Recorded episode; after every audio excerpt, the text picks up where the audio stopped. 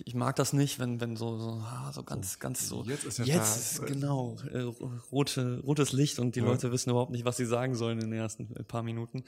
Und ich habe ja komplett Unterschied. Du hast jetzt schon gesagt, du bist ein ziemlicher Crack, was das angeht, weil du zum Thema Gamification wahrscheinlich schon so das ein oder andere Interview geführt hast. Naja, es ist in letzter Zeit mehr geworden. Ja, ja das passiert, wenn man Koryphäe in einem Bereich wird. Ja, es gibt, es gibt, einfach wenig Leute, die sich dann in Deutschland beschäftigen. Also ich glaube nicht mal, dass wir so, also wir haben schon einiges gemacht, aber es gibt einfach in Deutschland wenige Leute, die sich scheinbar mhm. mit dem Thema auseinandersetzen, beziehungsweise das nach außen tragen. Ich glaube, mhm. das ist dann das zweite Problem, dass viele so im stillen Kämmerlein schon probieren, aber mhm nicht nach außen tragen. Das ist vielleicht auch Teil, Teil der Kultur bei uns so ein bisschen. Wir, wir haben nicht dieses Sharing so ganz tief in uns drin. Ne? Nee, ne? da können wir doch uns ein bisschen was abgucken bei, bei anderen ne? ja, Kulturen. Ne? Gibt eher, was ich weiß, ist meins und äh, ja. ich rede nicht so gern darüber. Ja, gerade wenn es aus dem Unternehmenskontext kommt, muss man auch sagen. Also ja. das, ähm, wir geben natürlich gerne Sachen raus, weil wir als Dienstleister natürlich auch damit Werbung für uns machen, aber natürlich. Ähm, wenn das jetzt eine große Firma macht, die ist natürlich dann schon darauf bedacht, dass das die Konkurrenz vielleicht nicht als erstes mitbekommt und dann lieber. Sag mal, hast du das in der Wissenschaft anders wahrgenommen? Weil ehrlich gesagt in Deutschland ist auch, auch schwer zu sagen. Also ich finde find der, der Austausch, also vor allen Dingen, also in der Wissenschaft finde ich es ganz besonders schlimm äh, durch die Sprache. Also wir, wir, wir lernen so uns ganz besonders kompliziert eigentlich auszudrücken, mhm. wo Fachsprache eigentlich ja dafür da ist, um, um es äh, effizienter und vielleicht verständlicher zu machen. Und ich finde es immer so stark, wenn man dann mal eine, eine, einen wissenschaftlichen Artikel aus Amerika liest und du denkst so, wow, den kann ich meinen Eltern geben und meine Eltern sagen, ja, Verstehe ja. ich. Ne? Also, äh, und die verstehen Englisch noch, noch nicht mal jetzt auf dem, auf dem wissenschaftlichen Ebene, die verstehen Englisch halt so, wie, wie man durchschnittlicherweise vielleicht Englisch versteht. Und die könnten mir sagen, was, was die Kernaussage dieses Artikels ist, aber wenn ich den deutschen äh, psychologischen Artikel geben würde, mhm. wahrscheinlich nicht. Ist vielfach Chinesisch dabei und ja. auch sehr, sehr spezialisiert, viele Abkürzungen. Also ich habe auch teilweise stand ich vor Artikeln aus meinem Fachgebiet und äh, musste dann Sätze zwei, dreimal lesen. Hm. Das passiert mir sonst nur bei Briefen von Juristen, aber es auf jeden äh, Fall. Geht auch in der, in der Wissenschaft. Also da muss man auch sagen, dass, ja, ich habe dann auch später im, im, Universitätskontext mehr auf Englisch publiziert. Das fand ich auch erfrischender. Also A, weil ich dann auch äh, selbst ein bisschen einfacher schreibe, weil ich ja kein Native Speaker bin. Ich glaube, dadurch waren meine, meine Paper auch besser zu verstehen für andere. Ja.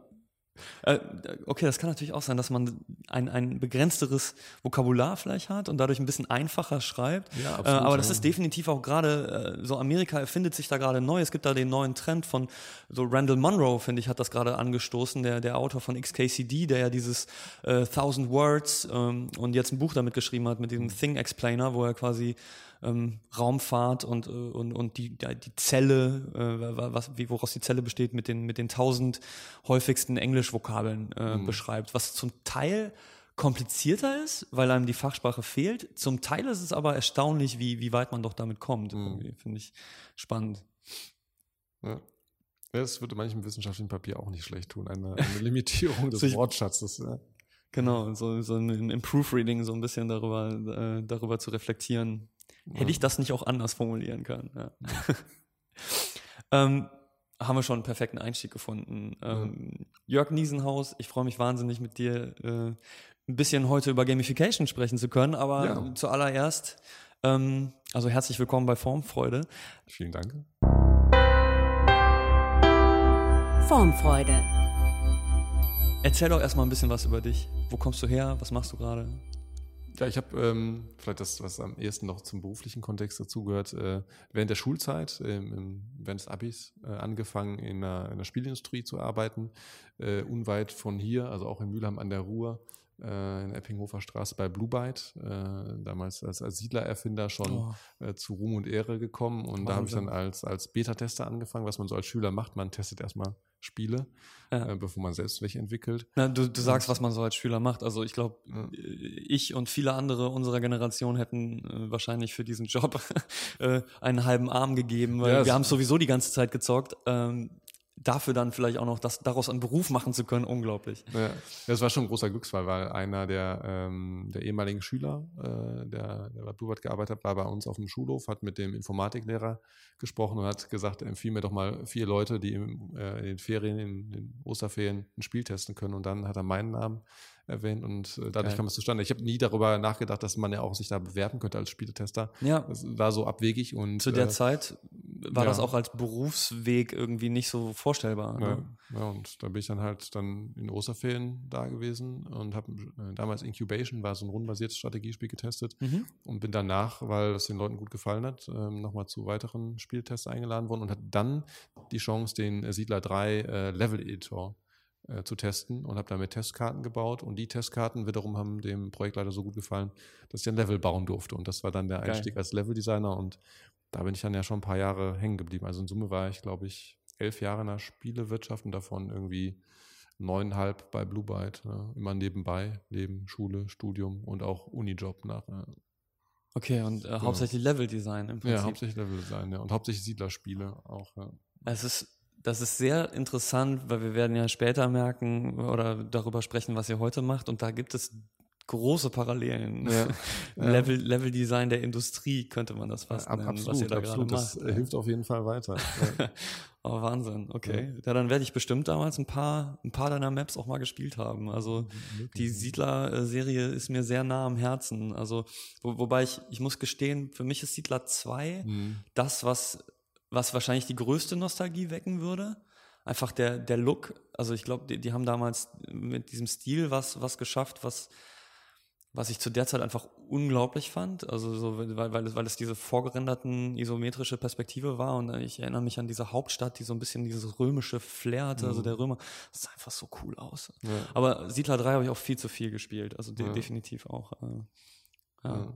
Sehr Ja, Siedler cool. 3 habe ich relativ intensiv mitgewirkt, bei späteren Teilen dann auch noch ein bisschen was. Äh, Siedler 4 und 6, glaube ich, 5 war ich nicht dabei. Aber genau, also Siedler 2 ist auch eigentlich mein, mein favorisierter Teil. Also dadurch bin ich auch mit der Serie Ja. äh, damals warm geworden und äh, gab damals noch einen Splitscreen, konnte man zwei Maus. Genau, äh, unglaublich. Den gab es ja schon im ersten Teil sogar.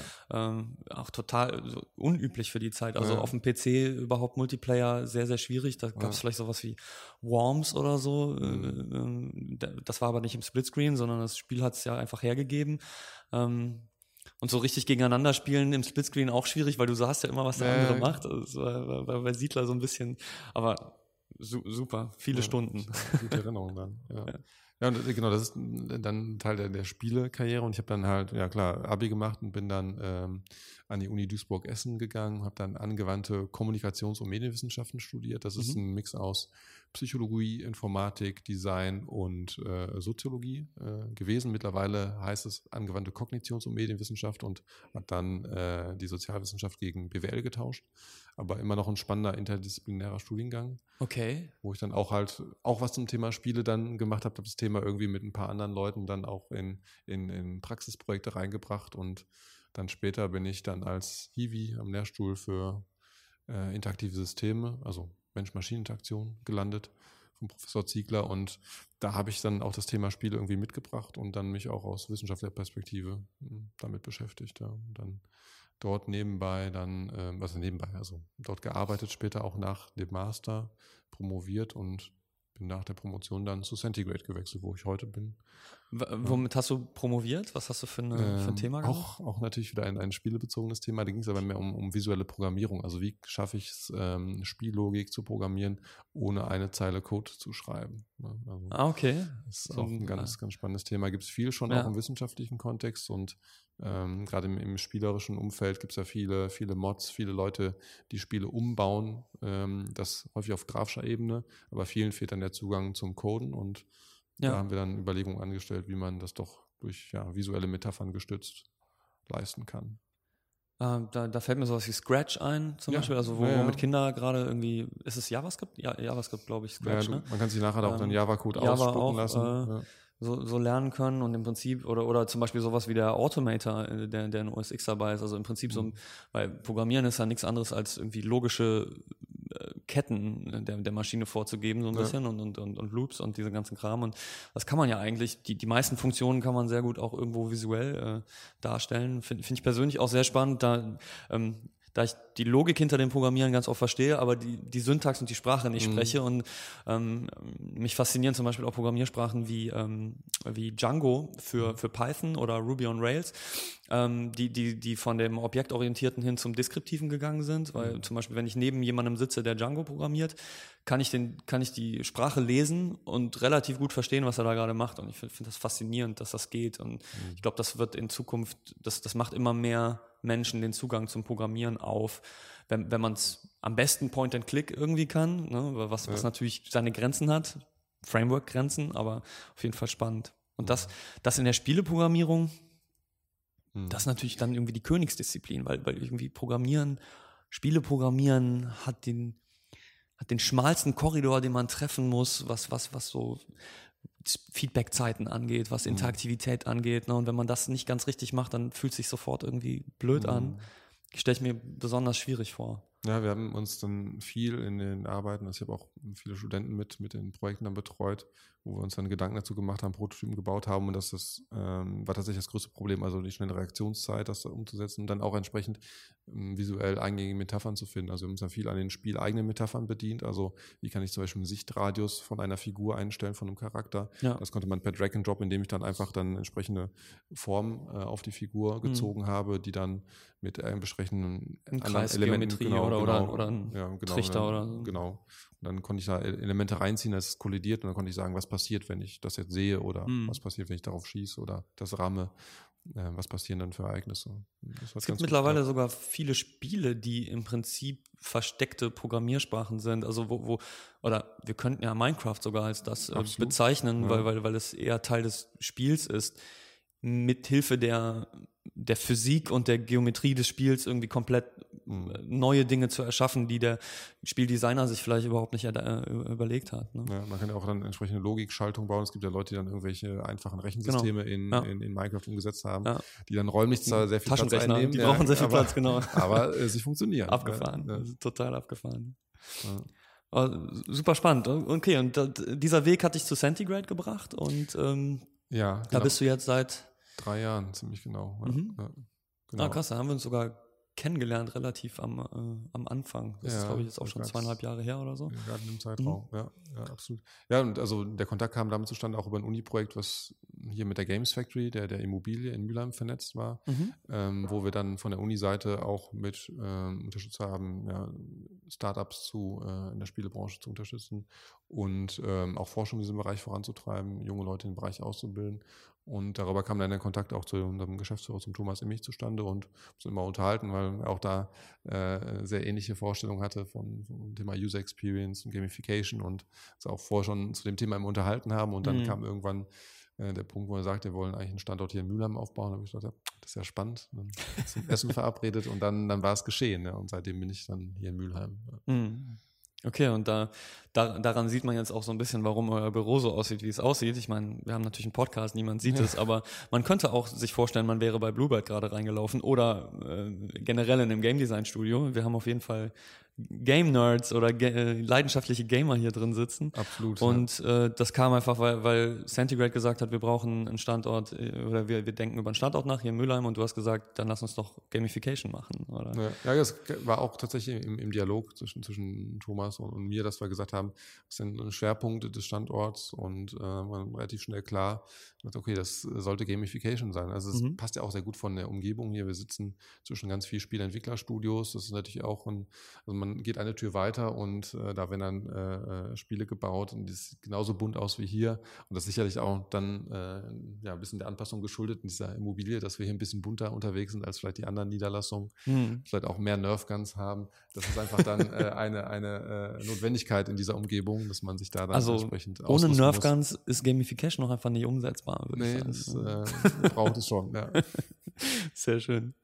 Ähm, das heißt, im Prinzip kann man auch sagen, äh, Centigrade Mülheim zumindest, Gamification ist hier euer, das ist, das ist euer Core-Business, das ist das, was Mhm. euch besonders macht, das ist das, was ihr bietet, was, was, was andere eben, also haben wir jetzt im Vor- Vorgespräch ja auch gesagt, in Deutschland gibt es nicht so wahnsinnig viele Anbieter, die Gamification sich auf die Mhm. Fahne geschrieben haben. Ja. Ja, ja, exakt. dann müssen wir erstmal, weil wir ja durchaus auch Leute haben, die diesen Podcast hören, die nicht so viel äh, von Gamification gehört haben, gegebenenfalls müssten wir erstmal die Frage beantworten, was Gamification eigentlich ist. Dann kommen wir vielleicht zu, zu den ersten Problemen, aber Ja. schauen wir mal. Du, ich, ich biete dir jetzt erstmal an. Ja, dann fange fang ich mal mit meiner äh, knappen Definition an, die Genau. ich bei äh, Sebastian Deterding geklaut habe, äh, dessen Arbeit ich in dem Feld äh, sehr früh dann auch äh, gelesen habe und äh, sehr schätze, ihn auch persönlich äh, schon kennenlernen durfte und ähm, ja auch, auch sehr seine Sicht auf, die, auf die, das Thema Gamification schätze, weil er auch einen sehr äh, kritischen Umgang damit pflegt. Und er beschreibt Gamification als, als die Anwendung von Spielelementen in einem spielfremden Kontext. Mhm ist relativ knapp, was ich schon mal charmant finde an der Definition. Ja. Lässt natürlich sehr viel Spielraum offen. Das ist ähm, auch charmant an der Definition. Ist auch charmant. Äh, das heißt, wir können jetzt gleich darüber diskutieren, äh, wie wir das interpretieren. Ähm, was ich noch wichtig finde, dem hinzuzufügen, ist, dass ich äh, eigentlich immer versuche, eine Trennlinie zu ziehen zwischen ja, Series Games, wirklich also eigenständigen ja. Spielen, die einen Mehrwert transportieren ja. und Gamification als äh, kein komplettes Spiel, sondern losgelöste Spielelemente, die ich einem spielfremden Kontext halt unterbringe. Und ich ja. denke, die Trennlinie ist, ist wichtig zu ziehen, weil man ansonsten einfach sehr viele Sachen miteinander in einen, äh, einen Topf wirft, die schwer sind miteinander zu vergleichen. Weil wenn ich ein eigenständiges Spiel baue, unterliegt das noch ganz anderen äh, ähm, Herausforderungen und Fragestellungen, als wenn ich wirklich einzelne Spielelemente verwende. Ja. Wobei wahrscheinlich die Grenzen dazwischen, wie so oft bei allem, was Menschen äh, machen, sehr fließend sind. Und ja. gerade die Definition, was ist noch Spiel oder was ist schon Spiel, ist, ja. ist äh, dabei extrem schwierig. Und deswegen würde ich das auch direkt als, nächste, als nächsten Punkt nochmal kurz ähm, reinbringen. Wie, wie definiert ihr denn Spiel? Mhm. Also Spiel ist, ähm, also da gibt es auch viele Definitionen, da würde ich mich auch gar nicht festlegen, aber Spiel hat für mich immer ein Ziel. Das ist auch tatsächlich dann, wir sind bei verschiedenen Sandbox-Spielen, sag ich mhm. mal, immer schon schwierig. Zum Beispiel Minecraft am Anfang hatte kein, hat Ziel, kein festes Spiel. Also das Ziel war vielleicht Überleben, kann man sagen. Das war ein Ziel, was vielleicht so, im Spiel nicht explizit ausgesprochen wird. Wurde ja sogar sehr spät erst diesem Spiel äh, hinzugefügt, hinzugefügt genau, dann, weil, weil, weil der Schöpfer gemerkt hat, also der Spielprogrammierer gemerkt hat, ähm, irgendwas fehlt. Also es fehlt ja. so ein bisschen ein motivierender Faktor und dann, mhm. dann gab es halt diesen Tag-Nacht-Wechsel und dann wurden da diese, wie heißen die Viecher? Creeper. Die Creeper, genau, die Creeps oder so, genau. Ja, also die, die wurden hinzugefügt, damit man nicht einfach nur komisch rumirrt, sondern so ein bisschen auch ein Incentive hat, äh, ein Haus ja. zu bauen oder irgendwie einen, einen Shelter zu bauen. Ja. Aber das, glaube genau, Ziel, also bei ja. so Sandbox-Spielen wird es teilweise schwierig. Also ist das schon ein Spiel? Ist es vielleicht auch eine Simulation? Also das ist ja auch, gibt dann auch Simulationen, die auf, auf Spieltechnologie basieren, wo ich dann auch was Spielähnliches mache, aber vielleicht auch ja. ein Spielziel verfolge. Ja. Also ich finde, ein Ziel ist schon unheimlich wichtig, ähm, dass ein Spiel es hat. Es gibt irgendeine Form von Herausforderungen, die zwischen mir und dem Ziel stehen, die künstlich erschaffen sind. Ähm, das finde ich, finde ich gehört dazu. Dann, klar, das ist ähm, dieser Input-Output-Zyklus, dass ich jetzt nicht nur davor sitze, immer nur einen Knopf drücke und um weiterzukommen. Es gibt mhm. ja auch so, so, gerade im Bereich Interactive Storytelling gibt es ja einige äh, Dinge, die dann also auch so Spiele in Anführungsstrichen, ja. sowas wie, oder zum, also da, da kann man vorzüglich drüber streiten, aber ob sowas ja. wie Dear Esther oder so zum Beispiel, ja. ist das, ist das noch Spiel oder ist das schon. Ist eine, eine, interaktive Erfahrung oder. Genau. Äh, und, und äh, weil, Ziel hat es vielleicht, aber, aber Hürden oder eben Herausforderungen nur, nur sehr begrenzt und auch mein Input ist nur sehr begrenzt, ne? Mhm. In, in wie sich diese Erfahrung auslebt. Ähm, ja. Ja. Da gibt es auch natürlich alle möglichen Abstufungen. Also ja. Hard Rain oder, oder Heavy, Heavy Rain heißt es? Heavy, Heavy Rain, Rain ja. ist, ist vielleicht ein bisschen weiter mit so ähm, Quicktime-Events, ne, dass man genau. auch nur einen Knopf hat, aber zumindest noch ein genaues Fenster, wo man ihn drücken muss oder schnell drücken muss oder so, dann könnte man schon von einem Spiel reden, meinetwegen. Äh, von einem digitalen Spiel zumindest. Ne? Also äh, auch, auch da dürfen wir uns nicht zu sehr nur auf das digitale Spiel einschätzen, Absolut, aber du, du hast recht, das Ziel und die die Hürden, und da, da finde ich Jane McGonigal so, so charmant, die, die gesagt hat, die, die, die Hürden sind eigentlich unnötig, weil, also Teil eines Spiels ist immer, dass ich Hürden überwinde, die ich eigentlich nicht hätte. Ja. Also wa warum, warum spiele ich Schach? Ähm, warum darf der Springer nur, nur zwei nach vorne, eins nach rechts oder eben diese, diese L-förmigen Bewegungen machen? Ähm, weil das der Reiz ist. Ne? Also die, ja. den, diese Hürden zu akzeptieren und diese Regeln und, und damit diese Hürden zu akzeptieren, ähm, ist der Reiz des, des Spiels, weil, weil dadurch erst die Zielerreichung irgendwie was Besonderes wird. Aber normalerweise bräuchte ich die gar nicht. Ja. Ne? Also, ja. Ich glaube, das ist auch äh, genau das, das richtige Schlagwort, was, was ich jetzt auch noch eine Minute, also Regeln, ein Regelsystem. Also ein Spiel braucht ein festes Set an Regeln. Ja. Es gibt ja auch, keine Ahnung, wenn ich jetzt äh, draußen Räuber und Gendarm spiele äh, als Kind, dann gibt es ein informelles Regelsystem, was so grob vereinbart wurde. Bei digitalen Spielen gibt es natürlich ein fest programmiertes Regelkorsett und ähm, ich denke, das ist auch wichtig, auch bei, bei Brettspielen. Ja, da kann man zwar schummeln, äh, Mensch ärger dich nicht. Wenn der andere mal wegguckt. Ein, ja. ein, ein weiterziehen oder äh, den Würfelwurf anders interpretieren. Aber ähm, ich denke, denke schon, dass so ein Regelsystem auch genau dazu gehört. Also ich unterwerfe mich einem System für einen bestimmten Zeitraum, ja. ähm, um genau mit diesen Restriktionen dann auch Spaß zu haben. Also genau. es ist so klar definiert und jeder hoffentlich jeder weiß, wie es definiert ist und dann kann man sich einigen und dann, dann, dann hat es eben diesen sehr definierten Raum, was zum Beispiel bei, bei, bei Romme, also in meiner Familie, ungeheuer schwer ist, weil jeder hat so sein eigenes Regelsystem im Kopf. Hausregeln. Ne? Genau, und äh, wenn man dann mit jemand anderem spielt, das ist, äh, wie, wie, mit wie vielen Punkten darf ich jetzt raus? Ähm, mhm. äh, darf, ich, darf ich schon ziehen, bevor ich rausgekommen bin und so weiter? Also jeder macht da so seine eigene Suppe. Ja. Äh, was bei Computerspielen natürlich oder bei digitalen Spielen nicht ganz der Fall ist, außer man hat also Glitches oder Cheats, ja, die gibt es genau. natürlich auch. Also ich ja. kann mich natürlich auch diesen Regeln entziehen. Ja. ja. Also Ziel, Hürden, Regeln mhm. und ähm, also Jay McGonagall bringt noch den, die, diese Freiwilligkeit ins Spiel und mhm. da, da das, das will ich jetzt auch mal kurz erwähnen, weil, weil ich da hin und wieder nochmal drauf zu sprechen kommen werde, weil ich glaube, dass das beim, zumindest beim klassischen Spiel extrem wichtig ist. Sobald es nicht mehr freiwillig ist, also wenn ich tatsächlich gezwungen bin, etwas zu tun, kann ich eigentlich nicht von, kann ich nicht mehr wirklich von einem spielerischen, also auch, auch tatsächlich im, im, Sprach, im sprachlichen Sinn, das mhm. Spielerische, diese Freiwilligkeit ist so eng damit verbunden eigentlich, weil ja.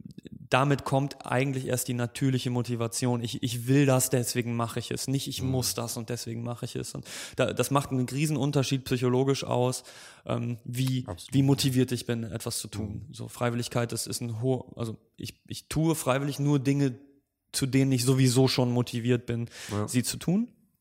Ähm, oder die mir geweckt werden. Ne? Also wenn es also genau. intrinsische Anreize gibt. Absolut, also, und das genau. ist ja genau. auch ein Punkt, über den wir vielleicht bei Gamification sprechen werden, dass es ja auch mhm. also äh, gute und schlechte Seiten gibt. Und äh, klar, man kann Leute immer mit extrinsischen äh, Mehrwerten reizen, dass man sagt, ja, wenn du das machst, dann kriegst du mehr Geld oder irgendwelche Gummipunkte oder mhm. äh, ein, eine schicke neue Kaffeetasse. Ich weiß nicht. Ähm, das sind eher extrinsische Anreize und gerade Spiele machen das, äh, das ja nicht, sondern wecken intrinsische Anreize. Und, ja. Aber und wenn wir über Stärke dann. Ja. Und wenn wir über Spielelemente sprechen, sieht man aber ganz oft nur das vermeintlich extrinsische, wie zum ja. Beispiel Punkte oder wie ja. zum Beispiel Ranglistenplätze oder so. Oder ähm, okay, wir, we're getting ahead of ourselves. Äh, das, das, das passiert, ne? Ja. man springt so ein bisschen. Aber wir, im Prinzip, implizit haben wir jetzt schon gesagt, so warum, warum redet man überhaupt über Gamification? Wie kommt man überhaupt auf die Idee, mhm. von Spielen zu lernen, jetzt mal ganz abstrakt, um es in Nicht-Spielen-Kontexten zu nutzen? Und da, da muss man über Motivation sprechen. Ne? Absolut, ne? Und ja. da, darum geht es, weil man Spiele gesehen hat und gesagt hat, es, ist, es wird unfassbar viel Zeit in Spiele investiert und zwar seitdem wir Menschen denken können, gibt es Spiele und, und wir, wir verbringen Zeit mit Spielen und wir, es ist ein wichtiges soziales Element, um, um einander kennenzulernen. Wir, wir spielen, wenn wir auf die Welt kommen, um zu lernen überhaupt. Ne? Spiele sind so der, der, der, der Haupttreiber für Lernen von, von Kindern. Ne? Also wir, wir lernen im Spiel.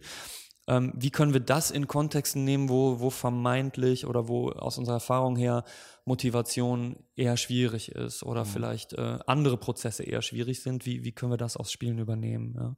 Und, und ein Fakt, ein, ein Bereich, wo ihr es sehr äh, erfolgreich und, oder, und auch sehr aktiv einsetzt und auf jeden Fall eine der wenigen, wenn nicht sogar die einzigen in Deutschland sind, die das zumindest offenkundig mhm. tun, ist äh, Industrie, also im, im, mhm. im industriellen Kontext. Und äh, vielleicht erzählst du da mal ein bisschen was drüber. Ja, also es ist tatsächlich auch eines der ersten Projekte, mit dem ich hier gestartet bin, war für ein großes Produktionsunternehmen aus, aus den USA, ähm, die eine komplett neue Fertigungsanlage aufgebaut haben. Also viele neue Maschinen, die in quasi Reihe geschaltet werden, eine Produktionskette ergeben. Mhm. Und da haben wir das neue User Interface gebaut, was ja unser Stammgebiet äh, ist. Also ist unsere Hauptaktivität äh, bewegt sich ja in dem Umfeld. Und dann aber auch das Thema Gamification mit aufkam. Also wir haben es ein bisschen mit reingebracht, zugegebenermaßen. Wir haben es ein bisschen forciert und das fanden die Kollegen dort ganz spannend, also vor allen Dingen die Entwickler, die es dem Management dann auch schmackhaft gemacht haben. Und da haben wir dann tatsächlich überlegt, wie kann man das an der Fertigungsstraße, was ja doch eine sehr eingeengte Tätigkeit ist, also da gibt es nicht viele Freiheitsgrade, ja. es ist äh, sehr effizienzgetrieben, was jetzt vielleicht nicht auf den ersten Blick als perfekte Spielumgebung ähm, sich darstellt. Da haben wir dann aber mal geschaut, was, was gibt es vielleicht für vergleichbare Spiele. Es gibt ja auch äh, schon die erwähnten Quicktime-Event-Spiele, wo man in einem sehr begrenzten Zeitraum was richtig tun muss. Ähm, vielleicht auch da dann noch irgendwo sein, sein, sein, sein, ja, sein Spiel optimieren kann, äh, ja. auf einem sehr eingeschränkten Zeitraum irgendwelche Aktionen zu machen, irgendwelche Kombos zu aktivieren. Gibt's genau. auch Sachen. Also wir haben uns dann zum Beispiel Sachen wie Dance Dance Revolution auch nochmal genauer angeschaut. Also mhm. äh, die Spiele, wo ich mich dann auch äh, ja, physisch ein bisschen bewegen muss und die richtigen Felder treffen muss, was ja auch sehr, sehr eingeschränkte äh, Spiele sind. Also ich folge einfach sehr sklavisch einem, einem vorgegebenen Pfad. Und das, das Regelwerk wiederum, ist sehr eng, ja. Genau, ein sehr enges Regelwerk, was wiederum eigentlich sehr gut zu diesem Kontext der industriellen Produktion passt. Ja. Und daran haben wir uns ein bisschen orientiert und überlegt, wie können wir dann da die, die, ähm, ja, Spielaktivitäten mit, mit einbetten. Was uns auch aufgefallen ist am Anfang, wir haben ähm, Begehungen gemacht, Leute interviewt und zugeschaut. Die Leute arbeiten halt in Schichtteams, so ungefähr äh, Fußballteam, so elf, zwölf Personen sind das. Und ähm, die haben halt ein schon sehr enges soziales Geflecht. Und uns waren zu dem Zeitpunkt ja auch schon ein paar Geschichten bekannt, dass man gerade diese, wir machen eine Rangliste und stellen mal alle gegenüber, äh, dass das vielleicht in so einem Kontext nicht so äh, angebracht ist. Da gibt es ja das, das schöne mhm. Disney-Beispiel, wo in den Disney-Parks die Leute in der Wäscherei äh, Wäsche waschen äh, und dann dafür Punkte bekommen haben mhm. und immer so ein Scoreboard, also so eine Rangliste immer sichtbar gut in den Räumen hing. Okay. Und das halt dann wie bei einer äh, ja, Fußballtabelle in Echtzeit ist, wo man immer sieht, wer ist auf den Top-Plätzen, aber wer ist auch auf den Abstiegsplätzen. Ne? Und ja. das ist dann äh, irgendwann hochgekocht und abgeschafft worden, Gott sei Dank. Und sowas was, wollten wir halt nicht. Was ist machen. passiert ähm, bei, bei, Disney? Das ist, ähm, das ist glaube ich, eine Mitarbeiterin zusammengebrochen aufgrund des okay, Stresses, ja. die auch schwanger war, ähm, ah, super. weil sie nicht hinterherkam mit den anderen mhm. Kollegen, die schneller waren und dadurch die Geschichte dann medial hochgekocht und Gott sei mhm. Dank dann auch abgeschafft worden. Was also, aber nicht heißt, dass es immer noch solche Mechanismen gibt. Also es gibt noch genügend Beispiele, wo dann absolut. Mitarbeiter in Anführungsstrichen motiviert werden, indem man irgendwo eine Rangliste in Echtzeit aushängt und sieht, wo stehe ich gerade im Vergleich zu allen ja. anderen. Und das soll mich dann anspornen. Ne? Was, was man damit ja eigentlich macht, ist, äh, also in der, in der Psychologie oder in der Wissenschaft nennt man das Operationalisierung, etwas, oh. was vorher äh, nicht messbar oder, oder, oder, oder nicht gemessen wurde, in irgendeiner Form messbar machen und, und damit auch sichtbar machen. Und mhm. im Prinzip, das hat, das hat mehrere Probleme. Ne? Also diese, diese ähm, wo, wo Spiele auch so stark drin sind. Spiele können kompetitiv werden mhm. und weil es so weil es eben diese, wie wir ja schon gesagt haben, dieser, dieser schmale Bereich ist der Realität, in dem, in diesem kleinen Bereich, wie meinetwegen in Fußball auch, ja, was, was ja auch ein Fußball, äh, auch ein Spiel ist, ähm, kann ich dann gegeneinander also competitive gegeneinander spielen und, und mich messen, aber sobald ich das Spiel verlasse, ist auch wieder in Ordnung. Und wenn ich, wenn das in meinem Job ist und ich bin irgendwie acht Stunden pro Schicht da und das ist ja für viele Menschen in der heutigen Welt einfach der, der wichtigste Punkt mhm. an Identifikation auch in ihrem Leben und ähm, ganz oft mit Angst verbunden auch, es zu verlieren oder schlechter drin mhm. zu sein. Ne? Und, und wenn ich dann diese acht Stunden lang unter diesem Druck bin, in der Competition auch zu sein, also auch psychologisch nicht mehr meine Kollegen zu haben, sondern eigentlich meine Gegner zu haben, was das zur Folge ja hat, mhm. ähm, ungeheuer stressige Situation ja. kann das kann das produzieren. Ähm, ich ich, ich versuche da immer, ich ziehe da immer Vergleiche gerne. Ähm, wie wäre es, wenn wir jetzt bei allen Paaren, die man so in seinem Umfeld kennt und auch wenn man selber in einer Partnerschaft ist, einfach mal die Küsse und und äh, leidenschaftlichen Umarmungen auch zählt mhm. und in einer App anzeigen würde, wer welche Paare jetzt die meisten haben. Wer hat sich am meisten lieb? Genau, wer ja. hat sich am meisten lieb? Würde das in irgendeiner Form die Beziehungen der Beteiligten verbessern? Ich würde das also wahrscheinlich nicht. Ja? Ja, glaube ich, katastrophales Endergebnis. Absolut. Und das ist ja auch das Problem, dass man greift einen, einen äh, ähm, Indikator heraus und nimmt den als, als oberstes Gebot. Also ja. die Anzahl der gewaschenen Wäschen ist natürlich in dem Fall, genau. äh, macht irgendwo Sinn, aber es ähm, Die Qualität würde genau, wahrscheinlich Die Qualität äh, wird nicht gefragt. Es wird auch nicht gefragt, habe ich einem Kollegen geholfen, ein Problem vielleicht behoben, ich habe eine Maschine repariert, ich habe Sachen nachgefüllt. All das tritt nicht mehr äh, ähm, hervor. Und, das ist ein großes Problem. Das haben wir auch gesehen dann bei, bei unserem äh, Projekt, wo wir halt doch einen recht vielschichtigen äh, Prozess haben. Und was für uns von vornherein klar war, dass wir ähm, keinen einzelnen Score haben für Personen, sondern wir mhm. machen Teamscore. Also mhm. Die Teams treten quasi gegen sich selbst an. Äh, also jede Schicht hat dann acht Stunden Zeit, in sie arbeitet. Und ich trete gegen mich selbst an. Also wie viel haben wir denn schon in den Wochen vorher geschafft? Und es ist, war vielmehr auch ein Feedback-Mechanismus dafür, wie gut ist es denn heute gelaufen. Weil nicht mhm. jetzt irgendwie 600.000 Punkte in meiner Schicht habe, dann ähm, kann ich das in Relation stellen zu vielleicht meinem Allzeit-Highscore, der bei 800.000 liegt. Dann weiß ich, es geht noch besser. Mhm. Äh, wir hatten es aber auch schon mal schlechter. Ne? Also der Tiefpunkt waren irgendwie die 400.000 Punkte und das gibt mir schon mal ein Feedback, ähm, wie gut waren wir heute, äh, um dann vielleicht auch einen Reflexionsprozess anzustoßen. Das ja. lief tatsächlich sehr gut, dass die Leute dann anfingen zu, zu diskutieren, was lief heute nicht so gut. Ja, bei der Maschine hätten wir früher das Material nachlegen sollen, dann gab es hier einen Stau, ähm, da hätte jemand anders noch helfen können.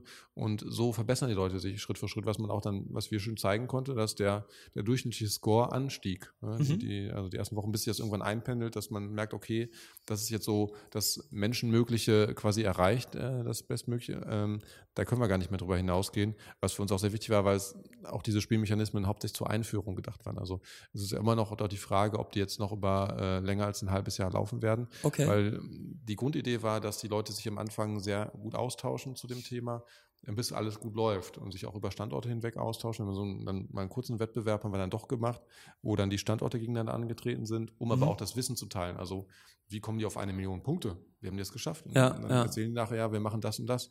Und dann, ah, ähm, können wir bei uns auch einführen. Spannend, also auch ja. dieseWissensteilung über Standorte hinweg ähm, haben, haben wir damit getriggert. Und das ist, wie gesagt, ein ganz einfacher Mechanismus. Jede Aktion an jeder Station gibt bestimmte Punkte. Ähm, Qualitätssicherung gibt auch Punkte. Das heißt, also wir haben möglichst versucht, alles irgendwie. Also wie viel Ausschuss ist produziert, das gibt nicht genau. wirklich Abzug oder Genau, würde, aber würde sonst- sagen, die, die, die, die, die sauber sind und gut sind, die geben auch Punkte, äh, Genau, die, es gibt die mehr Punkte Ergebnisse. dafür, Fehler auch zu entdecken. Also es wird gar nicht ähm, irgendwie benachteiligt, wenn was ausgeschlossen wird, sondern je früher ein Okay. Fehler entdeckt wird, desto höher ist die Ah, Punktezahl super. dafür. Das heißt, die Mhm. Leute haben schon viel früher an anderen Stationen darauf geachtet, fehlerhafte Produkte auszusortieren, was vorher nicht der Fall war. Das heißt, die Quote der, der, ähm, der Produkte, die irgendwie ähm, ja, unvollständig oder irgendwie kaputt rausgingen an den Kunden, hat sich dramatisch äh, verringert, was natürlich ein, ein riesen Benefit ist. Ja, absolut. Und ähm, muss man auch sagen, die eine schöne Sache, die jetzt auch vielleicht, also nicht nur rein spielerisch zu sehen, sondern als Interaktion. Wir haben dann noch einen Algorithmus äh, eingebaut, der, ähm, wenn ich in eine Pause gehen will, an meinem Terminal kann ich draufdrücken, ich möchte jetzt in die Pause gehen und dann erscheint eine, ähm, eine ideale vorgeschlagene Pausenzeit, wenn es gerade nicht passt. Wenn das System sagt, Mensch, es wäre gut, wenn du vielleicht noch mal fünf Minuten länger an der Station bleibst, und wenn du das tust, schenke ich dir dafür extra Pausenzeit. Das heißt, es geht bis zu 15 Minuten Bonuszeit hoch, die da auch sofort angewendet werden können oder die auf meinem Zeitkonto gut geschrieben werden. Das Mhm. heißt, jeder Mitarbeiter kann sich dann überlegen, gehe ich jetzt sofort in Pause, weil ich dringend mal um die Ecke muss oder doch jetzt schnell äh, einen Kaffee trinken will. Oder äh, ich nehme tatsächlich den Vorschlag des Systems entgegen und sichere mir dadurch ein paar Minuten extra Pausenzeit. Und das System hat auch dazu beigetragen, nicht, dass die Leute jetzt alle ihre Pause verzögert haben, sondern auch wieder das Bewusstsein dafür zu verschärfen, äh, dass die Leute hingucken, äh, wo brennt es denn Ich vielleicht gerade. ich, bin, oder ich bin Teil Genau, einer, bin ein eines Teil- Systems und, genau, und Teil- wenn ich jetzt gerade gehe, dann, dann, dann leidet das System Richtig, darunter. Okay. Genau. Und das hat natürlich dann ähm, die Downtimes des gesamten Maschinensystems verringert. Das heißt, es wurde eine höhere Produktions- äh, oder Produktionsdurchsatz erzielt, was das Management natürlich freut. Aber die Mitarbeiter hatten dann auch ein besseres Gefühl dafür, Mhm. äh, was an der Maschine falsch laufen kann oder wo sich Sachen anstauen können beispielsweise und haben im, im Summe mehr Pausenzeit äh, äh, bekommen. Also am Ende, du hast auf beiden Seiten eigentlich einen Vorteil. Du Genau, hast ein also- bisschen mehr Freizeit und du hast trotzdem eine höhere Produktivität. und das, das ist natürlich ein sehr, sehr schönes Beispiel. Ne? was passieren kann, wenn du die, die richtigen Sachen misst. Du, du, hast, Ja. du hast jetzt vier Sachen gesagt, zu denen ich eigentlich Rückfragen habe. Ja, deswegen ist, muss ich da mal gerade reingerätschen. Gerne Und die, einhaken. die Hälfte vergesse ich immer wieder Ja. und das ist auch okay, das ist Teil davon. Ähm, genau an dem Punkt sind wir nämlich jetzt schon. Äh, Du, du meintest, die, die durchschnittliche Score, okay, nee, ge- gehen wir erstmal darauf ein. Du, du sagst nämlich, im Prinzip habt ihr eine Multi-Operationalisierung gemacht. Also ihr habt Mhm. geguckt, welche Punkte suchen wir und das ist, das ist genau, das ist die Herausforderung, wie man auch, wenn man, wenn man eine, eine, eine App oder eine Webseite in irgendeiner Form statistisch auswertet, ne, was messe ich? Und Mhm. das, du, du zeigst gerade, wie wichtig es ist, sich bewusst zu sein, welche, was messe ich eigentlich? Und wenn das besser wird, was bedeutet das? Also wie Mhm. interpretiere ich eine Veränderung in diesen Punkten? Ne? Ja. Also me- messe ich, wie wie du gesagt hast bei Disney, ne, messe ich jetzt nur die Quantität. Äh, das, das ist okay, wenn es nur um Quantität ginge. Ne? Mhm. So, aber äh, sobald die Mitarbeiter das wissen, dass das gemessen wird, das, das sehen wir auch an Spielern, findet sofort ein Min-Maxing-Prozess statt. Mhm. Das ist ja, eine dominante Strategie, die entwickelt Genau, wird. Klar. so, so wie, auch jedes Kind, ne, wenn es zum ersten Mal in die Schule kommt, hat es bis dahin vielleicht mehr oder weniger gelernt, aber Lernen war immer geil und dann kommt es in Mhm. die Schule und das erste Mal, wenn, wenn es Noten gibt, fängt das Kind an, eine Strategie zu entwickeln und sagen, okay, die Note ist das Wichtige, die Note, darauf reagieren meine Eltern, die Note, Mhm. darauf reagieren meine Lehrer, die Note sagt über mich als Person mehr aus als alles andere, was ich an dieser Schule mache. Mhm. Und ich finde die dominante Strategie, ne, es findet quasi Notenoptimierung statt, Ja. was nicht unbedingt Lernoptimierung ist. Und Leider nicht, ne? so kann man, so, so habt ihr, seid ihr hingegangen und konntet sagen, okay, was wollen wir denn, worauf sich die Mitarbeiter fokussieren? Mhm. Und das eben nicht nur Quantität, sondern Qualität. Und Ganz besonders gut finde ich diesen Punkt, eben möglichst ähm, Fehler finden zu belohnen, was Mhm. übrigens in der deutschen Kultur äh, auch absolut ungewöhnlich ist. Mhm. Also wir, wir lieben zu lernen irgendwo, auch, auch unternehmerisch, aber Fehler machen gleichzeitig dürfen wir nicht. Mhm. Und nun mal aus Fehlern lernt man und wenn, wenn Mitarbeiter Fehler finden, ist das so ziemlich das Beste, was, was es geht. Nicht, Ja. nicht, oh Gott, du hast einen Fehler produziert hier an deinem Fließband, sondern äh, finde sie schnell und vielleicht finde mit der Zeit auch heraus, warum diese Fehler passieren und, und dadurch passieren sie weniger. Ne? Ähm, das zu belohnen mit Punkten, großartig. Ne? Mhm. Äh, und, und wie schnell könnte man das übersehen, ähm, weil man aus einer Kultur kommt, wo das normalerweise nicht honoriert wird, ja. Fehler zu machen. Und okay, und dann hast du gesagt, in, in der Summe, die, die, die durchschnittliche Score hat sich dann, hat sich dann verbessert. Genau, das mhm. andere war die Competition, da komme ich gleich nochmal drauf. Ja. Die Score hat sich verbessert.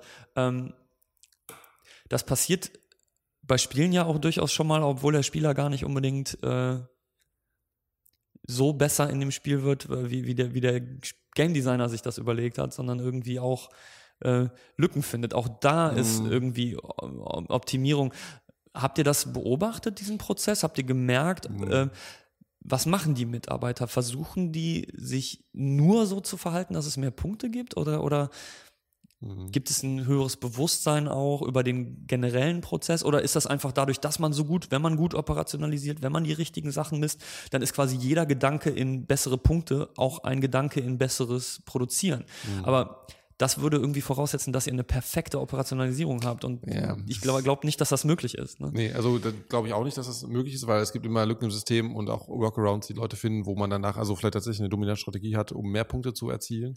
Was wir aber tatsächlich gemacht haben, dass wir den Fokus nicht die ganze auf die Punkte lenken. Also wenn ich acht Stunden arbeite, ich sehe jetzt nicht für jede Aktion Punkte aufpoppen und auf mein Konto gut geschrieben werden. Das ist so alle halbe Stunde bis Stunde kommt diese Anzeige nochmal hoch, wenn eine besondere, ähm, wenn ich mich auf eine besondere Grenze hin äh, bewege, also der Teamscore, wenn es irgendwie die 100.000 Punkte knackt werden, dann schalten wir bei 99.000 oder so ein, dass man sieht noch, wie die letzten Punkte für die 100.000 Grenze erreicht, dass die Leute auch ein Gefühl haben, hm, wir haben jetzt irgendwie äh, 9.30 Uhr, wir sind bei 100.000 Punkten, ist ein guter Start. Mhm. Zum Beispiel das, also dass die Leute auch nicht, nicht für jede Aktion immer sehen, wofür sie Punkte bekommen. Sie kriegen natürlich dann auch durch, äh, ähm, da sind die Gamer auch ganz gut drin, durch Reverse Engineering dann quasi, okay, ich habe das und das gemacht, dann gibt es dafür Punkte, sie genau. sehen das natürlich. Ja. Und äh, da haben wir dann schon Sachen festgestellt, die vielleicht auch nicht so gut passen, dass man zum Beispiel dann ähm, man konnte Items äh, flaggen, zum Beispiel am Anfang mit bestimmten Fehlerbeschreibungen. Das gab dann auch einen Punkt. Ähm, und dann haben die Leute äh, meinten auch ein paar, also auch von sich aus, ja, dann kann ich immer flaggen fleißig und dann ähm, also genau. mehr Fehler finden, als eigentlich da sind. Genau, das ist eigentlich alles ja auch dann aber. nicht unbedingt äh, der intended Zweck ist, wo wir dann auch gesagt haben, es gibt dann gleich viel Punkte, ob ich jetzt äh, zum Beispiel No-Flag oder irgendein bestimmtes Flag auswähle, dass man sowas nachjustiert. Aber ich glaube immer noch, klar, das ist nicht perfekt, das System. Aber es ist, wir haben jetzt keine große Dominanzstrategie erstellt, wo dann sehen auch, dass ja verschiedene Teams arbeiten und es könnte sein, dass ein Team mal eine besondere Strategie herausfindet. Das sind dann eher Sachen, die dann ähm, tatsächlich daher rühren, dass irgendwelche Maschinen stillstanden oder so, dass dadurch der Score sich stark verändert, aber nicht durch das, das Verhalten an den Maschinen. Haben wir schon sehr, also wir haben einfach geguckt, gibt es Muster, also Muster, die sich dann da stark verändern, was darauf ja, hindeuten könnte, dass es irgendwelche Exploits oder dominanten Strategien mhm. gibt, die andere nicht haben. Aber bisher ist es noch nicht so extrem gewesen. Also gab es also, kleine Sachen zum Nachjustieren, aber. Ja. Ja. Aber du, du, hast du hast selber auch schon gesagt, ihr wisst noch gar nicht, also ihr habt es jetzt zum, zum Start die, mhm. dieser, dieser Reihe benutzt und das, das finde ich so schön, weil tatsächlich Spiele, um zu lernen, einfach super sind. Also ja. da, da lernt die Institution, es lernt jeder Mitarbeiter, es lernen die Teams, ihr lernt natürlich auch. Und, und in diesem spielerischen Kontext dadurch, dass es so viel Feedback gibt und dadurch, dass, dass man eben im Feedback sieht, wie, wie performen wir gerade, mhm. das ermöglicht Lernprozesse. Ne? Wenn, wenn ich, wenn ich ja. gar nicht weiß, wie gut ich bin, ähm, im schlimmsten Fall bekomme ich einmal im Jahr irgendwie ein Feedback und werde dann irgendwie angeschrien, weil, weil, weil ich irgendwie schlechter bin als im Werk B, ja. Mhm. Und das funktioniert überhaupt nicht, weil dann kann man, ohne Feedback kann man sein eigenes Verhalten nicht monitoren und, und dann, dann verbessern. Ähm, aber auf der anderen Seite, äh, mit der Zeit also egal wie gut das System äh, ist, was man hat, mit der, wenn das System irgendwo Lücken hat, die, die doch nicht gewünschtes Verhalten mhm. produzieren, ähm, die Spieler werden es finden und die Game Designer im Zweifelsfall gar nicht. Und deswegen mhm. auch gute Spiele ähm, Außer sie sind wirklich sehr limitiert. Also ich sage, Schach ist ja in seinen Regeln ein, ein 100% verstandenes und limitiertes Spiel oder sowas mhm. wie Mühle oder Dame. Ähm, aber selbst, selbst wenn man über, über komplexere Spiele wie Poker spricht oder, oder dann über digitale Spiele, die halt noch deutlich komplexer werden im Regelwerk, ähm, die müssen betreut werden weiter. Mhm. Ne? Man, man muss gucken, gibt es, ähm, gibt es Spiel, Spielerverhalten, was quasi emergent aus dem System hervorgebracht wurde, was eigentlich so was, was kontraproduktiv vor allen Dingen für das System oder für die anderen Spieler ist. Ne? Also ja. wo man einfach sagt, okay, am Ende geht die Qualität oder die, die Leistung doch runter, obwohl wir eigentlich Scores haben, die uns zeigen, ähm, es müsste hochgehen. Hm. Und da, da ist das Problem dieser Abstrahierung, wenn, wenn ich mich nicht auch noch am Ende als Unternehmer so ein bisschen äh, auf meine eigenen, auf mein eigenes Gefühl, auf das, was ich sonst auch schon gemacht habe, Qualitätssicherung und so weiter, wenn ich, wenn ich da nicht auch drauf achte, dass tatsächlich nicht nur die, die Fehleranzahl ist runtergegangen, die ich gemessen habe, sondern tatsächlich die Anzahl an richtigen Produ Produkten ist Ja. tatsächlich hochgegangen. Ne? Und irgendwie, ich muss es begleiten, so, ein- so ein bisschen. Definitiv. Also es ist kein, kein Selbstläufer. Also nicht einmal installieren und äh, dann läuft Ja. das schon eine ganze Weile, sondern wir haben am Anfang natürlich ein bisschen äh, mehr, näher drauf geschaut, auch, auch ähm, uns die Daten und Feedback der Mitarbeiter angehört und das ist halt für eine Startphase und das ist auch eine, eine Sache, die wir immer wieder diskutieren. Also wir glauben auch zum Beispiel, dass das System so definitiv nicht über die gesamte äh, Dauer, die, die die Maschinen stehen, das sind sechs bis zwölf Jahre, die so eine Produktionslinie steht, okay. das wird das System nicht überdauern. Also es ist jetzt erstmal zur Einführung gedacht und Mhm. dann muss man auch überlegen, ob man das, das Spiel nicht vielleicht irgendwann ändert. Oder also wir haben jetzt schon die Option, ich kann mich als Mitarbeiter ähm, vom System ähm, ähm, deaktivieren, also ich kann mich da ausschreiben quasi und ähm, dann zählen zwar meine Punkte, die Aktivität noch mit, aber ich kriege davon nichts mit. Also im Interface bei mir passiert nichts, also jetzt ganz normal kann ich meinem Job nachgehen, ohne dass mich das stört. Okay. Das haben wir für alle Mechaniken eingebaut. Also ich kann so verschiedene Checkboxen, wo ich sagen kann, ich hätte gern das, das, aber das nicht angezeigt Mhm. und dann wird es entsprechend so gespeichert. Und ich glaube auch, dass so ein System lebendig sein muss. Gerade im, im, im, im Industrieumfeld gibt es halt schon noch Sachen, die sich ändern. Und irgendwann muss man auch sehen, wird das Spiel wahrscheinlich langweilig. Ja, also die Leute erreichen irgendwann ihren Score, Genau. das pendelt sich Ja. ein. Und dann ist es so wie mit anderen äh, Spielen, dann lege ich die beiseite, weil ich habe jetzt, ne, hab die ge- gemastert, ich bin Ja. jetzt da äh, wirklich gut drin, dann brauche ich eine neue Herausforderung. Ja. Und das könnte ein anderes Spiel sein, es könnte aber auch sein, dass es vielleicht in dem Kontext nicht mehr gespielt wird, sondern dass man sich einen anderen Aspekt der Produktion raussucht, wo dann wiederum spielerische Mechanismen reinkommen. Und das ist sicherlich auch ein Prozess, der den man auch jedem Kunden am Anfang erläutern muss, dass halt ein Gamification-System für sich auch, je nachdem wie es gemacht ist, eine gewisse Zeit überdauert, aber dass man sowas pflegen muss, definitiv. Also nicht umsonst haben viele Spiele so ein Live-Team, was sich regelmäßig um neue Ja. Inhalte kümmert, um Ja. Balancing, äh, um die Community. Ne? Gerade bei Online-Spielen ist es ein großer Beteil, Ja, Bestandteil des Teams. Vor allem, weil sie viel gespielt werden. Und je mehr gespielt wird, desto schneller wird es stale, ne? Oder, Genau. oder so ein bisschen kenne ich oder ich bin, ich habe es gemeistert. Und Ja. eben im Beruf. Ne? wenn ich man jeden macht Tag halt- das Spiel ja, spiele, dann wird es auch irgendwann überdrüssig. Ja. Absolut. Und Ja. nicht, und wir haben natürlich ja auch unterschiedliche Typologien von Spielern, obwohl, da, da will ich jetzt nicht zu tief reingehen, weil dann, Ja, ne, sonst, sonst sind wir nach vier Stunden immer noch hier, hier dran. Ähm, aber äh, dieser eine Spielertyp, der, der, der, der, sag ich mal, Pro-Gamer oder vielleicht auch Speedrunner oder Mhm. sowas, also die, die es wirklich ernst nehmen, die, die das Min-Maxing immer weiter treiben, die sagen, okay, da kann ich noch was rausholen.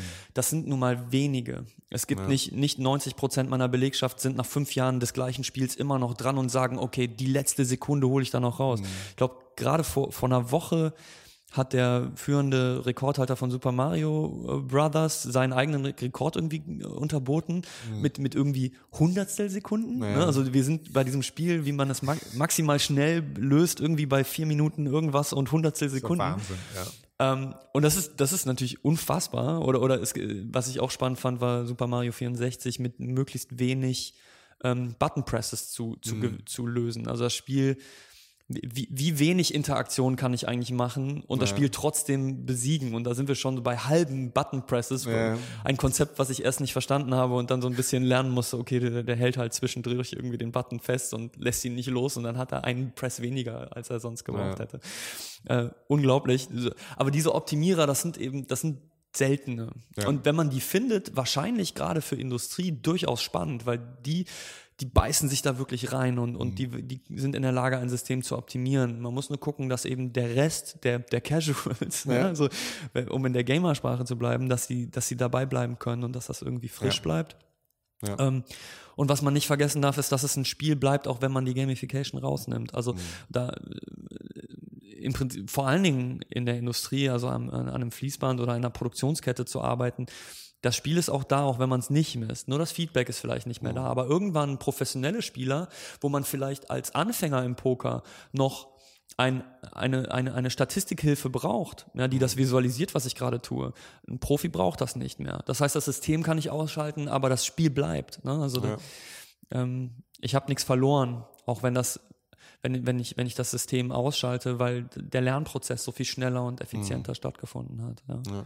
Ja, das ist, also, ist definitiv ein wichtiger Punkt. Also wir haben auch tatsächlich selbst Studien dazu gemacht. Äh, der Kollege Sebastian Korbas hat ähm, damals in seiner Masterarbeit und auch bei uns äh, Studien zu, zu Play-Personas gemacht. Also welche Spielertypen gibt es und wie häufig tauchen die auch in Unternehmen auf. Wir haben das mal mit einer Selbstdiagnose hier gemacht äh, und dann aber auch mal zum Beispiel in eine, in eine, eine größere Stichprobe in einer Stadt gezogen, einer also Kleinstadt. Die Selbstdiagnose wäre verzerrt. Ja, genau. Die Selbstdiagnose ist definitiv verzerrt. Das haben wir jetzt auch im Vergleich gesehen. Aber einfach mal zu schauen in der Bevölkerung, wie viele äh, von diesen Pro-Gamern, äh, von den mhm. Leuten, die dann nach Achievements äh, äh, aus sind, mhm. gibt es und wie viele Leute, die zum Beispiel soziale, äh, sozial geprägte Spielmechanismen bevorzugen, gibt es. Und da gibt es halt schon sehr, sehr eindeutige ja. Ergebnisse, dass halt gerade zum Beispiel solche sozial geprägten äh, ja, Spielmechaniken doch sehr, sehr beliebt sind. Das heißt, wir versuchen schon in den Systemen, die wir bauen, dann auch diese verschiedenen Ausprägungen zu berücksichtigen, dass jeder was für sich hat. Also nicht jeder mag vielleicht jeden Spielmechanismus und das muss man auch testen. Es ist auch äh, unser Credo immer früh und häufig äh, Nutzertests zu machen mit den mhm. Leuten, wenn man erste Prototypen hat, wie kommt das an,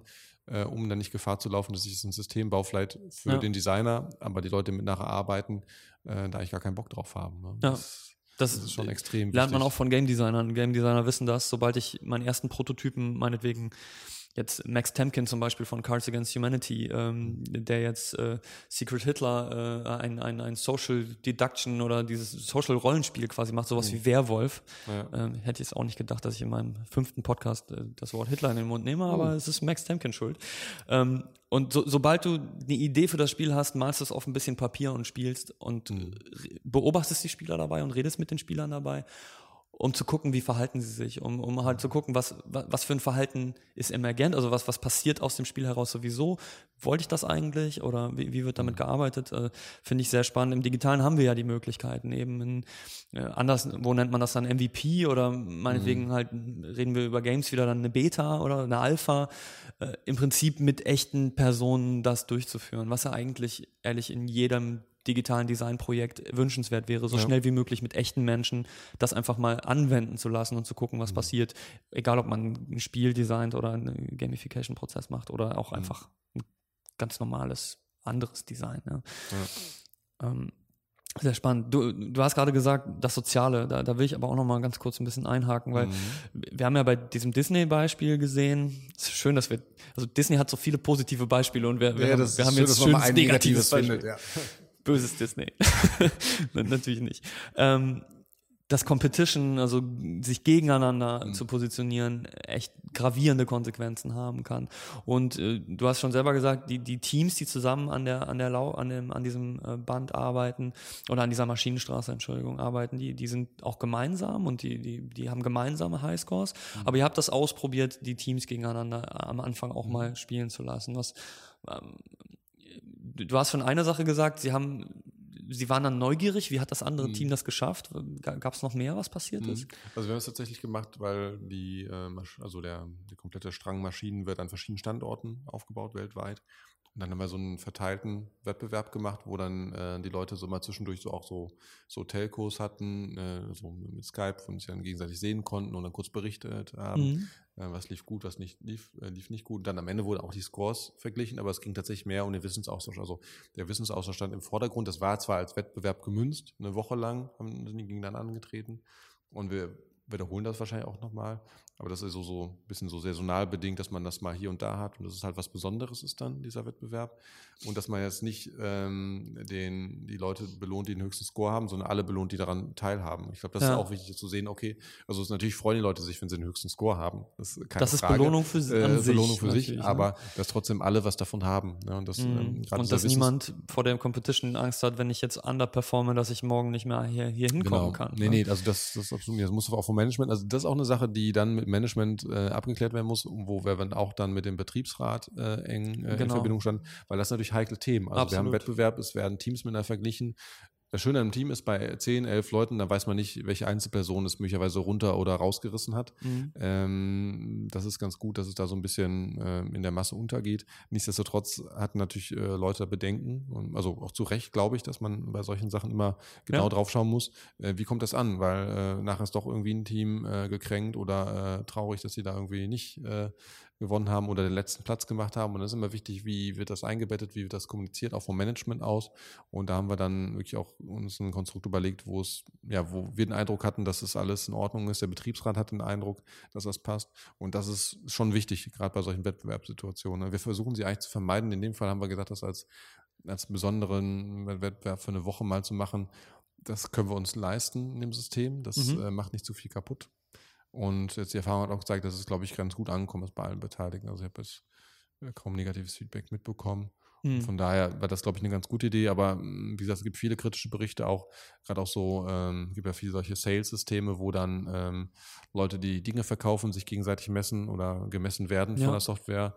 Äh, gibt es ja auch einige große Anbieter am Markt, die damit ihr Geld machen, das auch unter Gamification verkaufen. Und das ist sowieso ein Bereich, wo es viel Wettbewerb gibt. Da könnte man sagen, gut, der Wettbewerb war vorher schon da. Das ist sowieso schon eine Ellbogengesellschaft. Aber so ein System in Echtzeit verschärft das, das Ganze verschärft natürlich. Und was am Ende passieren wird, die Leute haben mehr Stress. Es wird wenige Leute geben, denen das gut gefällt und viele Leute geben, die darunter wirklich zu leiden haben. Und das ja. finde ich halt schon sehr schade zu sehen, dass solche Systeme immer noch ja, scheinbar populär sind bei manchen Arbeitgebern, die eingesetzt werden und ähm, ja, auch immer noch neu entwickelt werden. Ne? Dass man also daraus nicht lernt, aus den Fehlern, die andere gemacht haben, wie zum Beispiel Disney, was auch wirklich sehr weit rumging.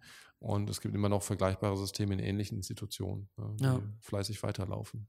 Also da, da ist das Wichtige, das Wichtige zu sehen, da meinte ich, wo, wo fangen Spiele an, wo hören Spiele auf, wenn wir mhm. über einen Beruf reden, vor allen Dingen Berufe, die, die im Ver Vertrieb oder im Verkauf sind, ähm, mhm.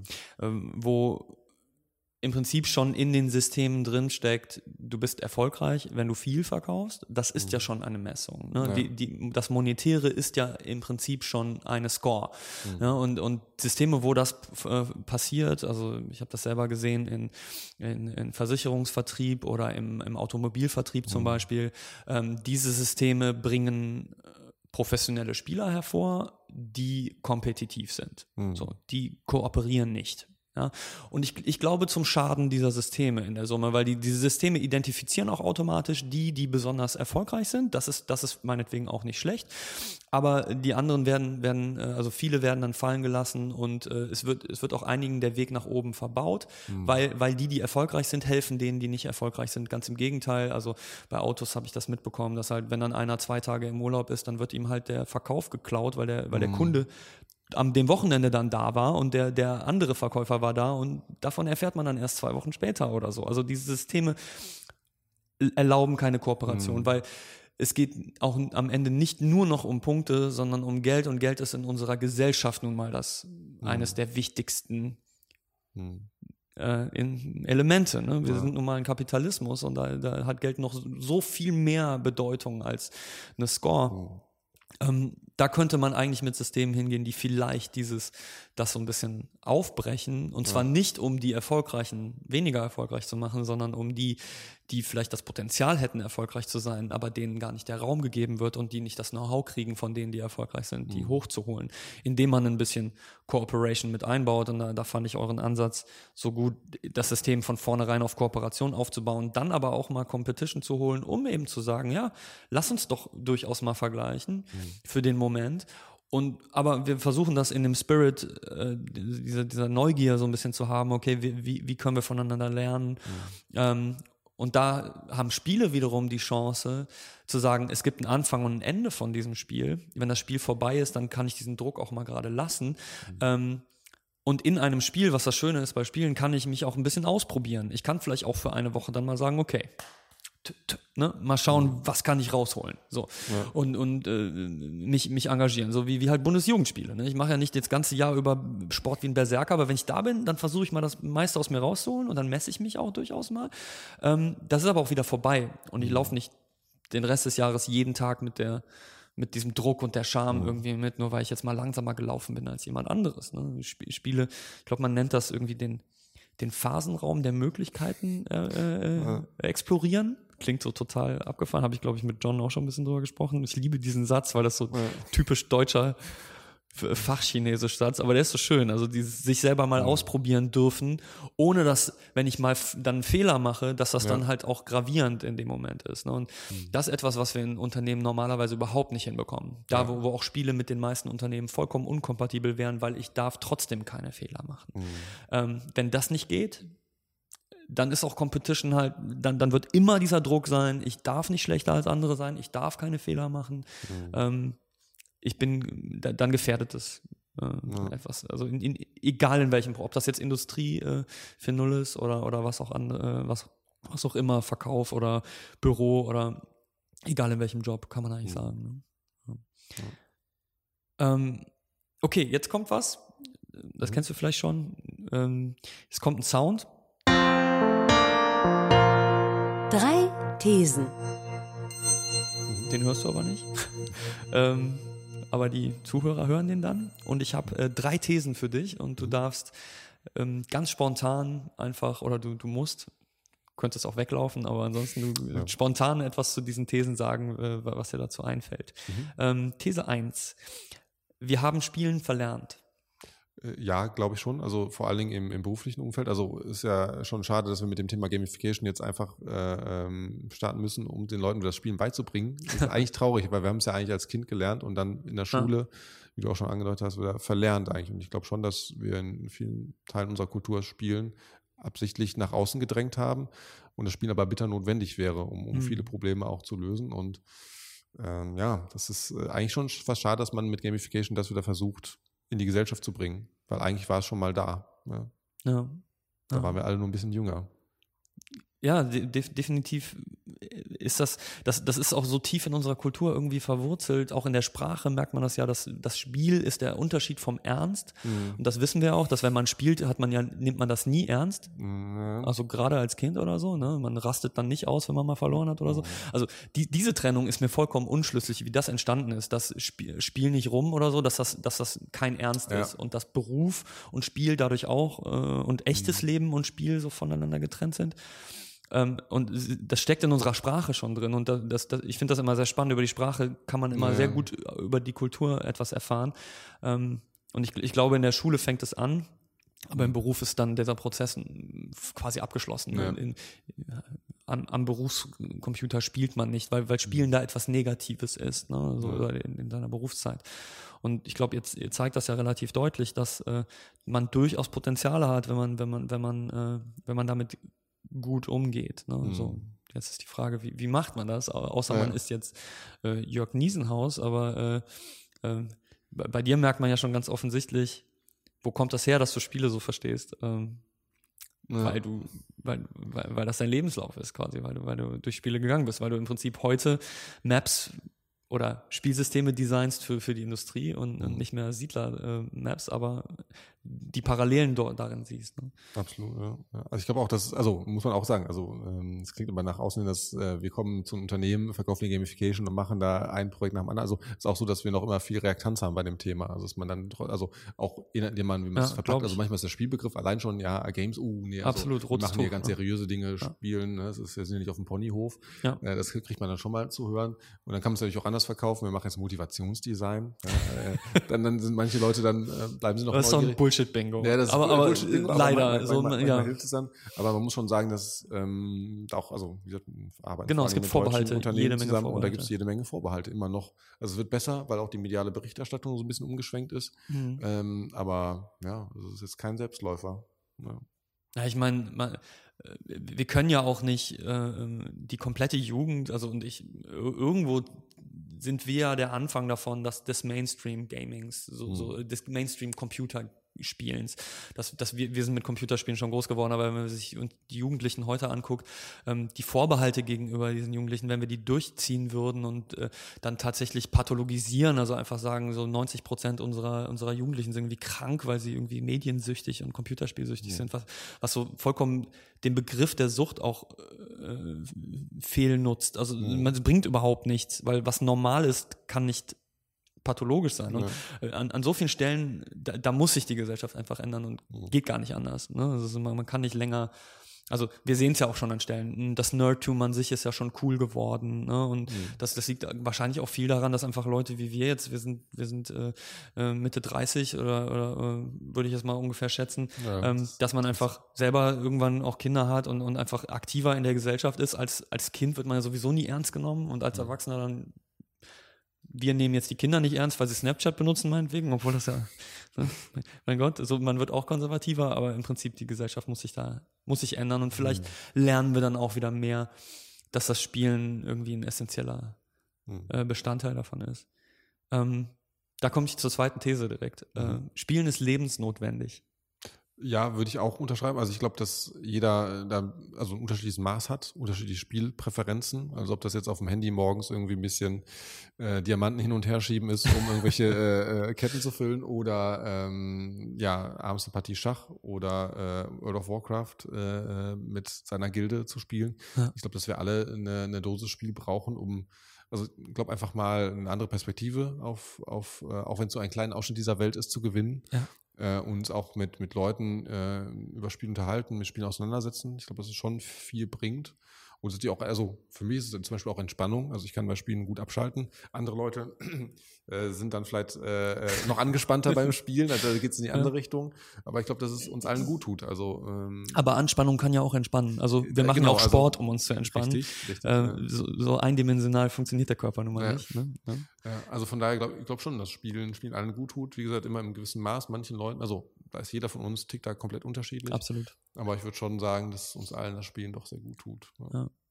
Ich finde in dem Kontext, und ich will jetzt nicht irgendwie, wahrscheinlich ist das so klugscheißig, aber ähm, ich finde Schiller so, so geil. Es gibt ein Zitat von Schiller, der gesagt hat, der Mensch ist nur da Mensch, wo er spielt. Und, mhm. und das, das habe ich irgendwie vor ein paar Jahren gelesen und, und war so ergriffen davon, dachte irgendwie, er hat's geschnallt. Äh, und er ist so prägend für die deutsche Kultur gewesen. Warum, warum haben wir bis heute gebraucht, um, um anzufangen, das zu verstehen? Ähm, unabhängig, also und erst das Digitale hat das vielleicht wieder so richtig in das mhm. Bewusstsein gebracht. Und eigentlich egal, ob man digital spielt oder nicht, äh, die, diese, diese Freiraum zu haben, worüber wir schon gesprochen haben, mhm. so ein mhm. bisschen diese Freiheit zu haben, Dinge auszuprobieren, das tut unglaublich gut. Selbst wenn ich, selbst wenn ich gar nichts explizit mit diesem Spiel jetzt lernen muss, lerne ich vielleicht wie ich mich verhalte, wenn ich scheitere, mhm. lerne ich einfach, äh, also selbst wenn ich mich entspanne, ich lerne auch was über mich. Ne? Und, mhm. und, und wenn ich, wenn ich dazu, was ja viele Spieler, ich weiß nicht, ob es dir auch so ging, also als ich groß geworden bin und viel gespielt habe, ich konnte das nie guten Gewissens tun, weil die Gesellschaft mir gesagt hat, das ist nicht in Ordnung, was du da machst. Ne? Du bist, du sitzt zu Hause, du sitzt im Dunkeln, was auch immer, ne? Es ist e-, egal, ob man diesem Stereotyp entspricht, mhm aber es ist nicht was Gutes, was man da tut. Ja. Und ähm, das ist nicht gut, glaube ich. Mhm. Groß zu werden oder überhaupt zu leben und das, was man tut und gerne tut, als schlecht zu empfinden. Das, das mhm. ist eigentlich, da, da ist so eine kognitive Dissonanz und auch eine emotionale Dissonanz, äh, die da stattfindet, die ist nicht, die ist nicht schön, das könnten wir uns, glaube ich, ersparen. Ja. Und ich glaube auch, dass also das Spiel einfach auch viel, ähm, klar, es gibt Leute, die spielen allein, es gibt immer mehr Spiele, die spiele ich gemeinsam online. Äh, Gerade Brettspiele, ja. es gibt fantastische Brettspiele, die ich miteinander, gegeneinander spielen kann, wo ich dann auch einfach meine Mitspieler besser kennenlerne. Also in anderen Bereichen, die ich vielleicht im, im normalen Leben jetzt nicht alltäglich äh, adressieren will. Und das finde ich auch nämlich spannend. Dass also man, man, man lernt ja auch viel bei seinen Mitmenschen. Das ja. finde ich auch also immer wieder sehr spannend, mit, mit wem man unterwegs ist, wie Leute sich verhalten. Und ich glaube, dass das auch ein großer Bestandteil der Faszination ist von vieler heutiger Spiele. Ja. Ich glaube, mit dem, äh, mit dem John hatte ich auch darüber gesprochen, dass es vielleicht eine gute Idee wäre, in, in Assessment Centern oder in, in, in überhaupt äh, Berufsbewerbungsgesprächen äh, äh einfach mal auch ein bisschen zusammen zu spielen, egal was, mhm. ne? So einfach mal eine, meinetwegen auch eine schnelle Runde Schach oder halt eine, oder Dame oder sowas, was schnell geht, ne? Mhm.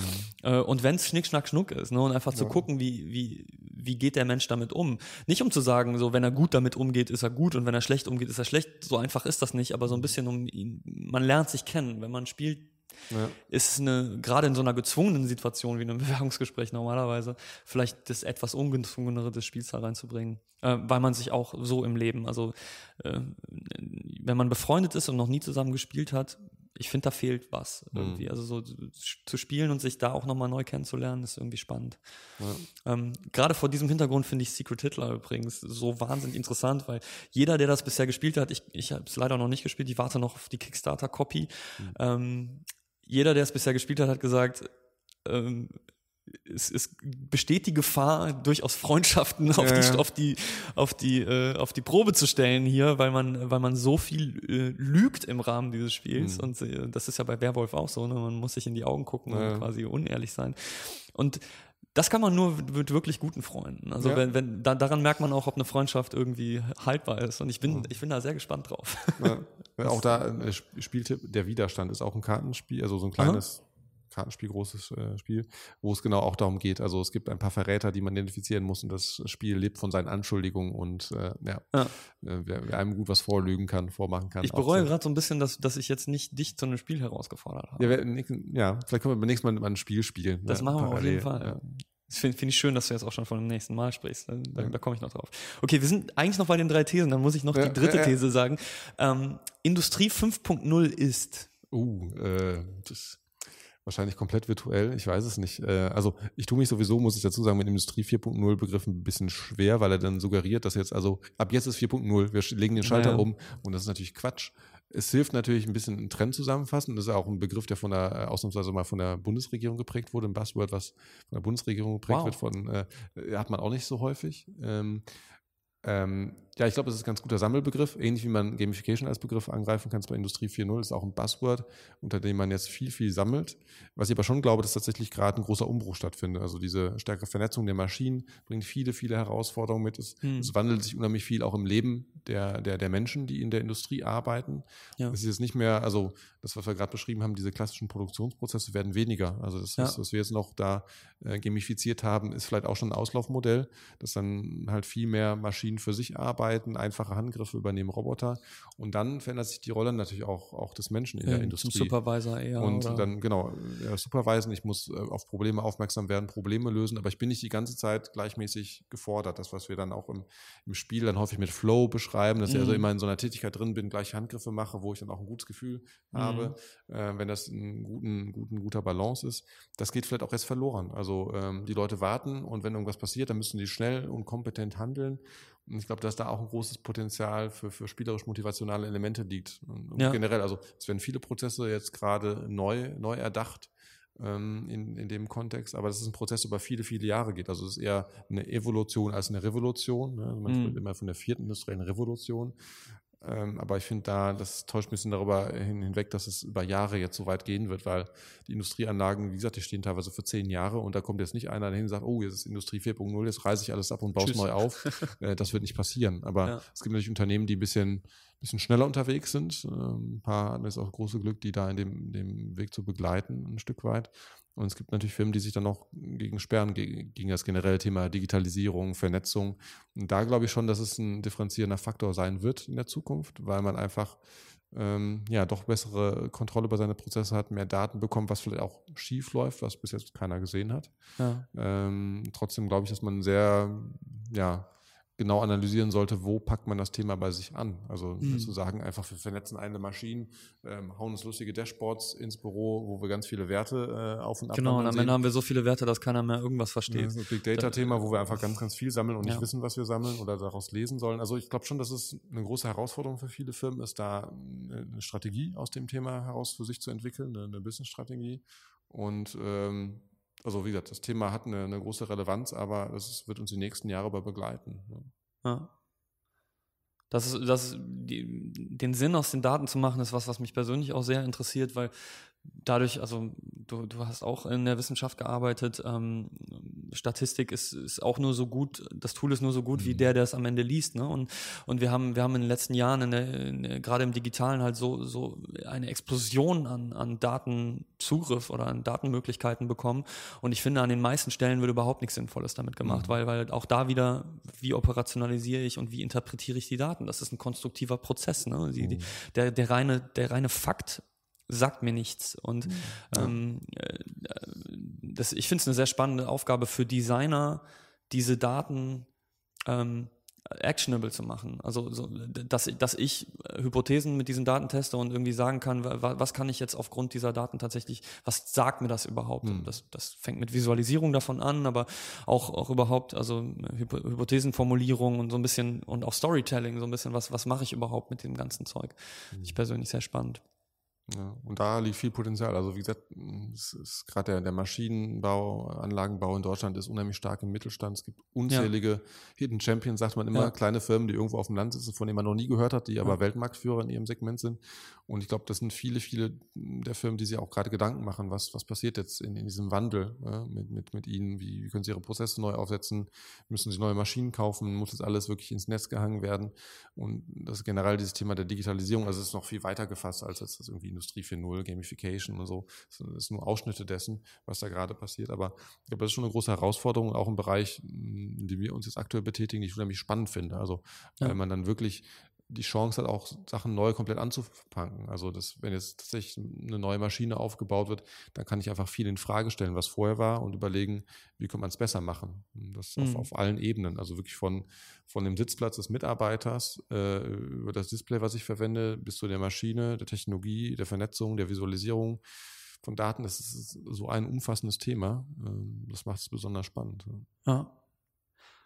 Und obwohl das so ein spannendes Thema ist, möchte ich jetzt aber noch kurz ein bisschen mit dir, oder was heißt kurz, mal gucken, wie lange, ja. äh, über, über einen anderen Bereich sprechen, weil mhm. Gamification, also du hast uns jetzt schon relativ, äh, naja, eigentlich hast du mir schon relativ viel darüber erzählt und sehr spannend, wie, wie, wie man das intern mit Mitarbeitern äh, machen kann. Aber Gamification wird momentan auch viel in den Mund genommen, wenn wir über B2C eigentlich sprechen. Ne? Mhm. Ne? Oder, oder also wenn es um externe Kunden geht und mhm. dort Prozesse zu machen. Ähm, macht ihr das grundsätzlich auch oder habt ihr, habt ihr damit auch schon gearbeitet? Also noch nicht so viel. Also ähm, wir machen generell wenig äh, B2C-Anwendungen. Mhm. Das ist meist schon Anwendungen, die irgendwo im, ja, im, im Business-Umfeld tätig oder angewandt werden und dann sind entsprechend die, die Nutzer dieser, dieser Anwendungen dann auch entsprechend äh, Fachleute, Bedienstete so dass wir da nicht so viel unterwegs sind. Ich gucke mir natürlich viel privat an, was da passiert, nutze auch gerne hier und da mal eine App, ähm, um die zu analysieren und glaube auch, dass es da äh, Benefits gibt, aber es ist dann auch mal eine Frage, welche Spielertypen werden angesprochen. Also ich fühle mich bei manchen Apps stärker angesprochen, manche lassen mich relativ kalt. Und ich glaube, das ist auch tatsächlich immer eine Frage, wie gut kennt man seine Zielgruppe bei, bei solchen Anwendungen. Da habe ich schon häufig den Eindruck gehabt, dass das doch stark daran vorbeigeht. Also dass ja. auch häufig auf diese einfachen Spielmechanismen wie Punkte, Ranglisten und so zurückgegriffen wird mhm. oder ein kleiner Wettbewerb gemacht wird, der relativ kurz läuft und dass dann ja relativ schnell mal so eine kleine App gebaut wird für ein besonderes Event oder eine Kampagne, mhm. das aber nicht besonders nachhaltig ist. Und ich glaube, das ist auch wie gesagt, die große Herausforderung, nachhaltig Gamification irgendwie in, ob jetzt ein Kundenbindungsprozess ist, ein Unternehmen zu integrieren, weil es halt dann schon der Pflegebedarf. Und für viele ist es, ich hau jetzt mal schnell eine App raus, äh, dann haben wir jetzt ein bisschen Gamification, dann wird sie Nutzer freuen, aber danach kümmert sich kaum noch jemand drum. Ja. Und das, das finde ich schon sehr, sehr schade, dass dann also da doch viel Potenzial verschenkt wird. Ja. Also im Prinzip sagst du, äh, Gamification ist viel näher dran am Game Design, als man vielleicht normalerweise denkt, weil das auch das Game Design eben dieses Dranbleiben, dieses sich selber optimieren, sich in Frage stellen, so ein ja. bisschen Kaizen da drin, ne, so, so ja. sowas auch auch in der Entwicklung selber zu haben. Ähm, ich beobachte das auch im, im, im B2C viel und alles, was du gerade gesagt hast, ist vollkommen richtig.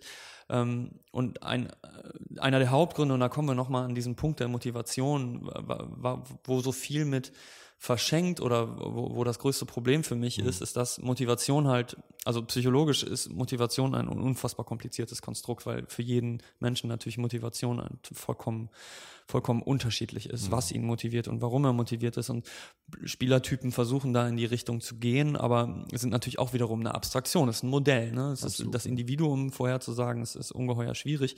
Aber was wir über Motivation wissen, ist, dass ähm, dass intrinsische Motivation ungeheuer kostbar ist und ungeheuer ähm, ähm, quasi direkt zu beeinflussen, da, von diesem Konzept muss man sich fast verabschieden. Also es ist so wie, wie jemandem direkt etwas beizubringen. Ich kann mhm. niemandem etwas beibringen, er kann es sich nur selber beibringen. Und so kann auch nur jeder selber seine eigene Motivation finden. Mhm. Und dazu kommt, dass extrinsische, extrinsische Motivation, intrinsische Motivation ähm, zwar ergänzen kann, aber irgendwann auch überdecken oder, oder, oder quasi gefährden kann. Ich gehe mal davon aus, du, du kennst das auch, es gab diese Studie, ähm, ich kann gar nicht mehr genau festmachen, wann sie war, aber im Prinzip äh, hat man ähm, zum Beispiel auch mit, da war auch Mitarbeiter, äh, hat, man, hat man gehabt, denen man für die gleichen Tätigkeiten immer mehr Geld gegeben hat, was ja im Prinzip ein, auch ein extrinsischer Motivationsfaktor ist. Und ab einem gewissen Punkt ähm, switcht die, diese, das Selbstverständnis der Mitarbeiter und sie sagen nicht mehr, ich mache diesen Job, vielleicht weil ich ihn gerne mache oder weil ich das mag, mhm. sondern ich mache das, ich kriege so viel Geld dafür, ich mache das des Geldes wegen. Also meine, meine eigene, meine Attribution meiner Motivation verschiebt sich und das zerstört das Gefühl, dass ich das eigentlich mache, weil ich es will. Und damit geht radikal äh, die Arbeitszufriedenheit runter in dem mhm. Moment. Und es, es scheint in dieser Studie, die, die ich, also das ist ein paar Jahre her leider, aber es, es war irgendwie sowas um die 10.000 Dollar oder so im, im Monat war das, wo, wo, wo die monetäre, das wird heute ein anderer Wert sein, der wird höher liegen, aber fast ein sprungfixer Moment, wo einfach eine gewisse Summe überschritten wurde und in dem Moment ist die Arbeitsmotivation einfach bumm zusammengebrochen. Mhm. Ja, so, und auf der anderen Seite sehen wir so Experimente wie, wie zum Beispiel jetzt ähm, äh, dieser in Amerika ein Unternehmen, wo, wo er gesagt hat, ich levele die Gehälter aller meiner Mitarbeiter auf 70.000 Dollar im Jahr. Mhm. Alle kriegen jetzt 70.000 Dollar im Jahr, ich auch, der Geschäftsführer hat das gesagt, irgendwie 150 Mitarbeiter. Von der, von der Putzhilfe bis, also zur Office-Kraft bis hin zum, zum Geschäftsführer. Mhm. Was ich sehr spannend finde in, in, dem Kontext, aber vollkommen damit nichts zu tun hat. ähm, mein Problem ist, wenn ich als Kunden, als, als Unternehmen die Motivation meiner Kunden nicht kenne mhm. ähm, und versuche und ich sage, ich habe vielleicht, ich habe hier, hier, hier habe ich eine Conversion Rate, die ist noch nicht so ideal und ich habe das Gefühl, ich muss sie noch stärker motivieren. Dann auf Gamification zurückzugreifen, kann eben extrem ich kann, ich kann mir damit was kaputt machen. Ne? Wenn, ich, wenn mhm. ich dann, wenn ich für etwas, wofür sie sowieso schon Motivation haben, Punkte oder, oder es messbar mache und insofern irgendwie äh, äh, Impulse gebe, die extrinsisch sind. Weil du hast schon gesagt, Spiele sind eigentlich auch gut, weil sie intrinsische Motivation haben und die Punkte machen sie nur in irgendeiner Form vielleicht sichtbar, meine eigene mhm. Fähigkeit. Sie dienen nicht als neue Motivation. Ich bin im, im Fuß, also im Fußball habe ich auch gewonnen, selbst wenn ich das Ergebnis nicht wüsste. Ja, also das, das Gewinnen ist das, mhm. dieser, dieser Wunsch des Gewinns ist wichtig, nicht unbedingt, ähm, also die Tore sind nur ein Maß für diesen, für diesen Impuls, ja. nicht wirklich die Belohnung dafür. Ja, und das, das ist, dieses Verständnis ist, ist so wichtig. Ähm, und ähm, ja, auf, auf dem Weg kann man, kann man, kann man sehr viel verlieren aus meiner Sicht. Mhm. Ja, nee, sehe ich genauso. Also ich glaube auch, dass, ähm, also kenne auch die Experimente, es gab auch dann verschiedene äh, Experimente das reproduziert haben, wo man dann auch zum Beispiel dann nach der hohen Belohnung dann die Belohnung mal ganz weggenommen hat und dann ist es komplett zusammengebrochen. Ja, also genau. wenn ja. vorher überhaupt ein bisschen Motivation ja. war da, äh, sich an der Aktivität zu beteiligen, dann Richtig. brach es komplett zusammen. Da gibt es also viele schöne Experimente zu. Deshalb also, das ist immer noch auch in vielen Köpfen drin. Also wenn wir bei Kunden sind, dann wird immer direkt das, ja, dann kann man es ja noch mit irgendwelchen extrinsischen Anreizen verbinden. Also sie sagen, ja, dann können wir dann vielleicht noch eine Belohnung, noch einen Gutschein und dies und dann sagen wir, nee, äh, besser ist, wenn man das weglässt. Also nur die, die Aktivität für sich so attraktiv gestaltet, dass sie gerne ausgeübt wird und nicht dann kommt mit, mit irgendwie einem verlängerten Arm, wo dann nachher noch irgendwie den Gehaltscheck oben drauf kommt. Also das steckt aber noch in vielen Köpfen drin, dass das funktioniert. Also da haben die wissenschaftlichen Ergebnisse sich noch nicht ausreichend verbreitet, leider. Ja. Absolut, da, da, da, haben wir den da Fall. Wir das, den Game Design die, hat schon, äh, hat im, im, in der Wissenschaft schon so viel gelernt und die, die Wirtschaft tut sich natürlich schwer. So, da waren wir ganz am Anfang, ne, und haben über, ja. über Fachsprachen gesprochen und gesagt, vielleicht sind wir in Deutschland auch einfach zu schwer verständlich manchmal ja. in der Wissenschaft. Aber die, die Wirtschaft macht das ganz gerne. Sie versteht den Begriff und holt sich dann so drei, vier Sachen oder mhm. glaubt den Begriff zu verstehen und dann wird das einfach erstmal angewendet. Mhm. Ähm, und für, für mich ein klassisches Beispiel dafür war so der, der, der Erfolg und Niedergang von Foursquare. Mhm. Äh, das jetzt als Niedergang zu bezeichnen, ist ein bisschen unfair vielleicht. Also sie haben natürlich auch versucht zu pivoten, aber sie haben, sie haben versucht, die Motivation der Leute zu stärken, zu bestimmten Orten zu gehen und zu mhm. explorieren. Aber was, was es ausgelöst hat, ist, dass, dass viele, die, die das Spiel mitgespielt haben, sich irgendwann so ein bisschen die Frage gestellt haben, so, ich, ich, ich gehe jetzt zum zehnten Mal hier hin in dieser Woche, weil ich meinen Major-Status behalten will. Mhm aber ich habe eigentlich gar keinen Bock mehr. So, ich, ne, so, und und da, da ist genau das Gleiche passiert, die extrinsische Motivation. Und äh, wenn dann einmal die Erkenntnis kommt, dieser kognitive Bruch, die extrinsische Motivation bedeutet mir nichts, so, das nimmt sie ja quasi weg, weil mit den Punkten kann ich mir ja sowieso nicht wirklich was kaufen. Also ja. gut, mit dem Major-Status so ein bisschen was, aber das ist nicht, nicht wie mein Gehalt. Ne? Also ja. so, so relevant ist das nicht. In dem Moment bricht das zusammen. Ne? Und einfach ich würde sogar sagen, jeder Laden, der, der davon, der damit Kunden bekommen hat, hat sie vielleicht sogar dadurch am Ende verloren. Mhm. Ähm, weil sie, weil sie in dem Moment, wo sie sich gezwungen gefühlt haben, hinzugehen, ist es nicht mehr so cool. Mhm. Ne? Weil diese Freiwilligkeit weg ist. Ne? Und wenn das Spiel also incentiviert, dass etwas, was ich schon freiwillig getan habe, ähm, verpflichtend tue, geht das Spiel verloren. Und da ist das, was ich ganz am Anfang auch meinte, ich muss wissen, welche Spiele auch schon existieren. Wenn ich Mode verkaufe online zum Beispiel, dann bin ich Teil eines Spiels. Mode ist ein soziales Spiel, das, das, das Menschen spielen und Mode benutzen, um in diesem Spiel zu überraschen, um Vorteile gegenüber anderen zu bekommen, um sich zu positionieren, um sich zu identifizieren. Das ist alles schon ein Spiel. Wenn ich in dieses Spiel auf einmal neue Regeln mache, dann muss ich mir darüber bewusst sein, dass, dass das Spiel schon vorher da war und was diese neuen Regeln machen, was, was Punkte damit machen. Ähm, helfe ich tatsächlich damit? Unterstütze ich die Motivation oder überlagere ich sie? Ja. Ähm, und damit ist vielleicht so ein bisschen die, die letzte Frage, die ich habe, wie, wie, was, was ist unsere Quintessenz jetzt auch aus dem heutigen Gespräch so ein bisschen, was, was macht, wie, wie kann man es schaffen mit Gamification, ähm, erfolgreich zu sein? Hm. Vielleicht so ein bisschen die, die, die, die Quintessenz für dich. Ja, also eine magische Formel gibt es ja nicht, das haben wir ja schon festgestellt, leider nicht. Aber ähm, ich glaube schon, dass ganz wichtig ist, seine, seine Nutzer anzuschauen. Also wer, wer ist das, für wen mache ich das? Also dann auch dann ruhig mal äh, da entsprechende ähm, ja, Studien bemühen, Selbstaktivitäten zu, zu starten, wenn ich das nicht weiß. Also ich glaube, das ist ganz, ganz äh, ähm, elementar, dass man wirklich weiß, ja. für wen mache ich das. Also und äh, wie ticken die Leute, was für Spielpräferenzen haben sie vielleicht. Also es gibt ja auch Fragebögen mittlerweile einiger zu, die auch auf Spielpräferenzen ausgerichtet sind und da nutzen wir viel diese Erkenntnis, um, um uns zu überlegen, was könnte die Leute so begeistern. Und dann habe ich eine, eine, Hypothese und die muss ich auch testen. Also dann baue ich einen mhm. kleinen Prototyp, ein MVP oder äh, wie auch immer es betitelt ist, irgendwas Kleines, was schnell läuft und sei es nur ein Papierprototyp und lege das den Leuten vor und gucke, wie die damit umgehen, wie reagieren. Und dann mhm. muss man das dann ähm, entsprechend anpassen, ausbalancieren. Und ähm, ich glaube, die große Herausforderung beim Gamification ist nicht wirklich sich die Ideen zu machen, sondern wirklich die Ideen zu prüfen, also zu analysieren, zu prüfen und dann richtig einzustellen. Und ähm, das unterschätzen viele. Also viele denken, ach, da machen wir mal eben schnell ein paar Punkte drauf und das ist ja auch schnell integriert. Also rein technisch gesehen ist ja. ein Gamification-Element häufig innerhalb von ein paar Tagen implementiert. Also das ist wirklich äh, nicht die größte Herausforderung. Also technisch auf jeden Fall. Der Betriebsrat könnte natürlich nee. das, das ja. größere Problem sein. Finde ich aber schön, was du gerade sagst. Die Ideen zu haben, ist, ist einfach.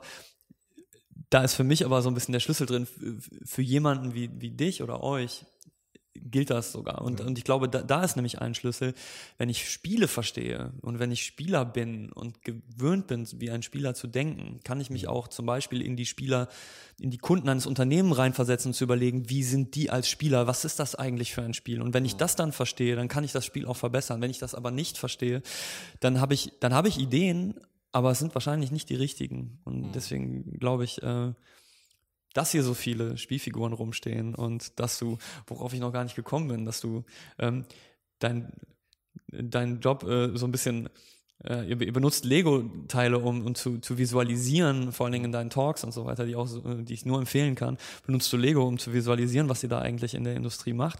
Und ähm, für mich ist das ja wahrscheinlich nur eine Ausrede, damit ihr, damit ihr endlich wieder mit Lego ja, spielen ist, könnt. Ja, es ist. Äh, Lego spielen ist einfach großartig. Ja, also wir haben es tatsächlich damals aus der Not, äh, also eine Tugend gemacht und dann gesagt, also wir brauchen irgendwas, um es darzustellen, weil es kam mir vorbei, dem konnten wir nicht erzählen, für wen wir das Projekt machen. Wir hatten ja. tolle Fotos vom Interface, von allem drum und dran und wir konnten es nicht zeigen. Und dann haben wir halt ein Lego-Modell gebaut, um es zu erklären. Das hat geklappt. Ja. Habe ich dann mit auf den Talk genommen, wo wir uns dann auch kennengelernt haben in Köln auf dem Gamification Day. Und äh, das hat auch weiterhin gut geklappt. Und seitdem, äh, wir haben jetzt auch tatsächlich schon mehrere Workshops mit den Lego, äh, Legos gemacht. Also wir waren letztens auf einem Management-Workshop mit 35 internationalen Managern. Da waren wir vorher so ein bisschen, hatte ich so ein bisschen Muffensausen. Wir sind einfach mit ganz viel Lego hingefahren ja. und äh, den Plan. So zum Thema Vorbehalt, ne? Ja, und äh, da hatte ich schon, ja, auch der Kollege, mit dem hingefahren war, wir beide ein bisschen skeptisch. Das hat aber hervorragend geklappt. Also bei ja. Lego ist, glaube ich, auch eins der wenigen Spielzeuge, wo jeder irgendwie eine positive Assoziation hat. Also es gibt kaum jemanden, der sich dagegen sperrt und sagt, ah, nee, die Steine packe ich nicht an bei manchen hat es ein bisschen länger gedauert, aber am Ende haben alle da ganz fleißig mitgebaut, diskutiert, ganz stolz ihre äh, Ideen und äh, ähm, Modelle vorgestellt. Also ich glaube, dass es ein ganz tolles Vehikel ist. Also mal viel Lego-Werbung gemacht, aber generell auch zu sich zu überlegen, wie man den Prozess dann spielerisch gestalten kann. Also wir reden jetzt über Gamification als, als Ergebnis. Also ja. wir, äh, wir, wir versuchen also äh, ein Produkt, einen Prozess irgendwie spielerisch anzureichern, aber äh, auch daran nachzudenken, vielleicht diesen Prozess dahin spielerischer ja. zu gestalten. Das äh, ist auch absolut, hilfreich. Absolut. Ich habe äh, in, in meinem letzten Gespräch mit, mit Kalle Buschmann, der, der, der im letzten Form vor der Podcast mein Gast war, der hat auch äh, betont, wie wichtig es für Designer ist, ähm, also was sie auch für eine Macht haben, Dinge zu visualisieren und Dinge auch in die also auch mal einfach testweise zu visualisieren und ein Mockup Mhm. zu machen und äh, damit meint er vor allen Dingen auch in der in der physikalischen Welt irgendwie greifbar zu machen und Mhm. damit das machst du macht ihr damit quasi auch, dass ihr dass ihr Dinge, die also ansonsten bräuchte bräuchte man die diese Vorstellungskraft und diese Empathie auch zu verstehen, was ihr eigentlich wollt und beschreibt, sehr abstrakt und das macht das Ganze sehr handfest und das ist natürlich auch das, warum es die Kreativität von Kindern seit Generationen irgendwie so ähm, macht und vielleicht sind diese unorthodoxen Wege das, wie man, wie man die, äh, wie man die Magie des Spiels so ein bisschen verständlicher macht und wie man die Magie einfängt. Und ähm, für mich vielleicht noch ein, ein total tolles Beispiel, äh, wo, wo man gesehen hat, wie das funktionieren kann, ist ähm, manchmal Sachen gar nicht sichtbar zu machen durch Spiele. Ähm, und da habe ich von einem Lehrer gelernt, der ähm, der sich ein eigenes Gamification-System für seine Klasse überlegt hat und der gesagt hat, es gibt Punkte für bestimmte Sachen, hat aber einfach nur eine, eine, eine Liste an die Wand gehangen, da stand äh, Ninja Points dann oben drüber. Und die ersten paar Tage war diese Liste leer und irgendwann stand dann eine Person drauf und die hatte einen Punkt bekommen, aber keiner wusste warum. Hm. Sehr schön. Äh, und was das hervorgebracht hat und für mich die, die Magie von Spielen eigentlich zeigt, dieses, dieses Erkennen, die, die Schüler haben sich damit auseinandergesetzt, warum hat er diese Punkt bekommen und was hat er denn gemacht? Und dann haben die versucht, das zu emulieren zum Teil. Aber sie, da sie es nicht wussten, äh, waren, wurden sie zu, Experiment, zu Experiment, Experimenten angeregt und ähm, er hat einfach allein an, an menschlichem äh, sehen können, wie viel Gutes das gebracht hat, weil die Schüler quasi total kreativ und, und frei waren in, in diesem Spiel. Und mit der Zeit haben sie dann Muster erkannt und haben das dann auch gemacht. Und er hat sich natürlich auch die richtigen Punkte rausgesetzt, einander zu helfen ne, oder geduldig zu sein oder irgendwie nett zueinander zu sein und so, solche Sachen, aber auch natürlich Leistung.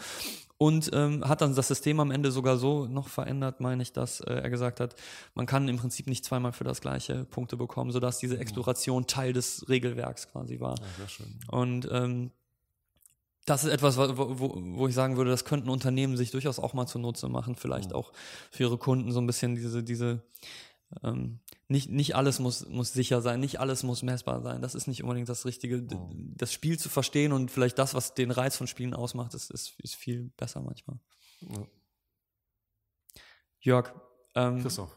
es war mir eine große Freude und Ehre, äh, ein, ein sehr gutes Gespräch. Ich wette, wenn wir, wenn wir morgen darüber reflektieren, denken wir, oh Gott, da gibt's noch, also ich, ich werde bestimmt 20 Punkte haben, über die ich eigentlich noch mit dir sprechen wollte. Aber sag niemals nie. Wir haben ja schon gesagt, das nächste Mal mit einem Spiel. Das können wir, können wir Ja. uns jetzt überlegen, was das das nächste Sehr Mal gerne. wird.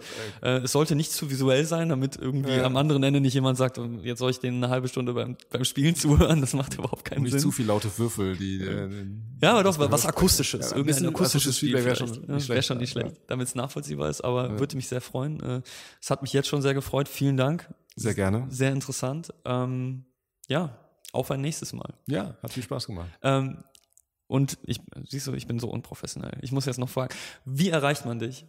Ähm, am besten per äh, Twitter, E-Mail. Ja, das ist so. Also Wo, wo bist du da zu finden? Du sagst gerne einfach. At Jörg Niesenhaus zusammengeschrieben. Ohne Umlaut. Ja. Ja, okay. Ja, Umlaute gibt's bei Twitter noch nicht. Genau, da. Und äh, deine E-Mail, wenn du möchtest, können wir die auch noch unter den Podcast Genau. unterschreiben. Ähm, natürlich bei Centigrade, ähm, wenn es hier irgendwie Industrie gibt, die auch sowas Cooles machen wollen, immer, immer melden. Okay, vielen Ja. Dank. ja, vielen Dank. So, und natürlich auch an euch da draußen. Vielen Dank fürs Zuhören. Äh, Mehr Formfreude gibt es auf iTunes. Einfach nach Formfreude suchen. Oder unter formfreude.fm. Und mit mir interagieren könnt ihr auf Twitter über Formfreude. Bis zum nächsten Mal.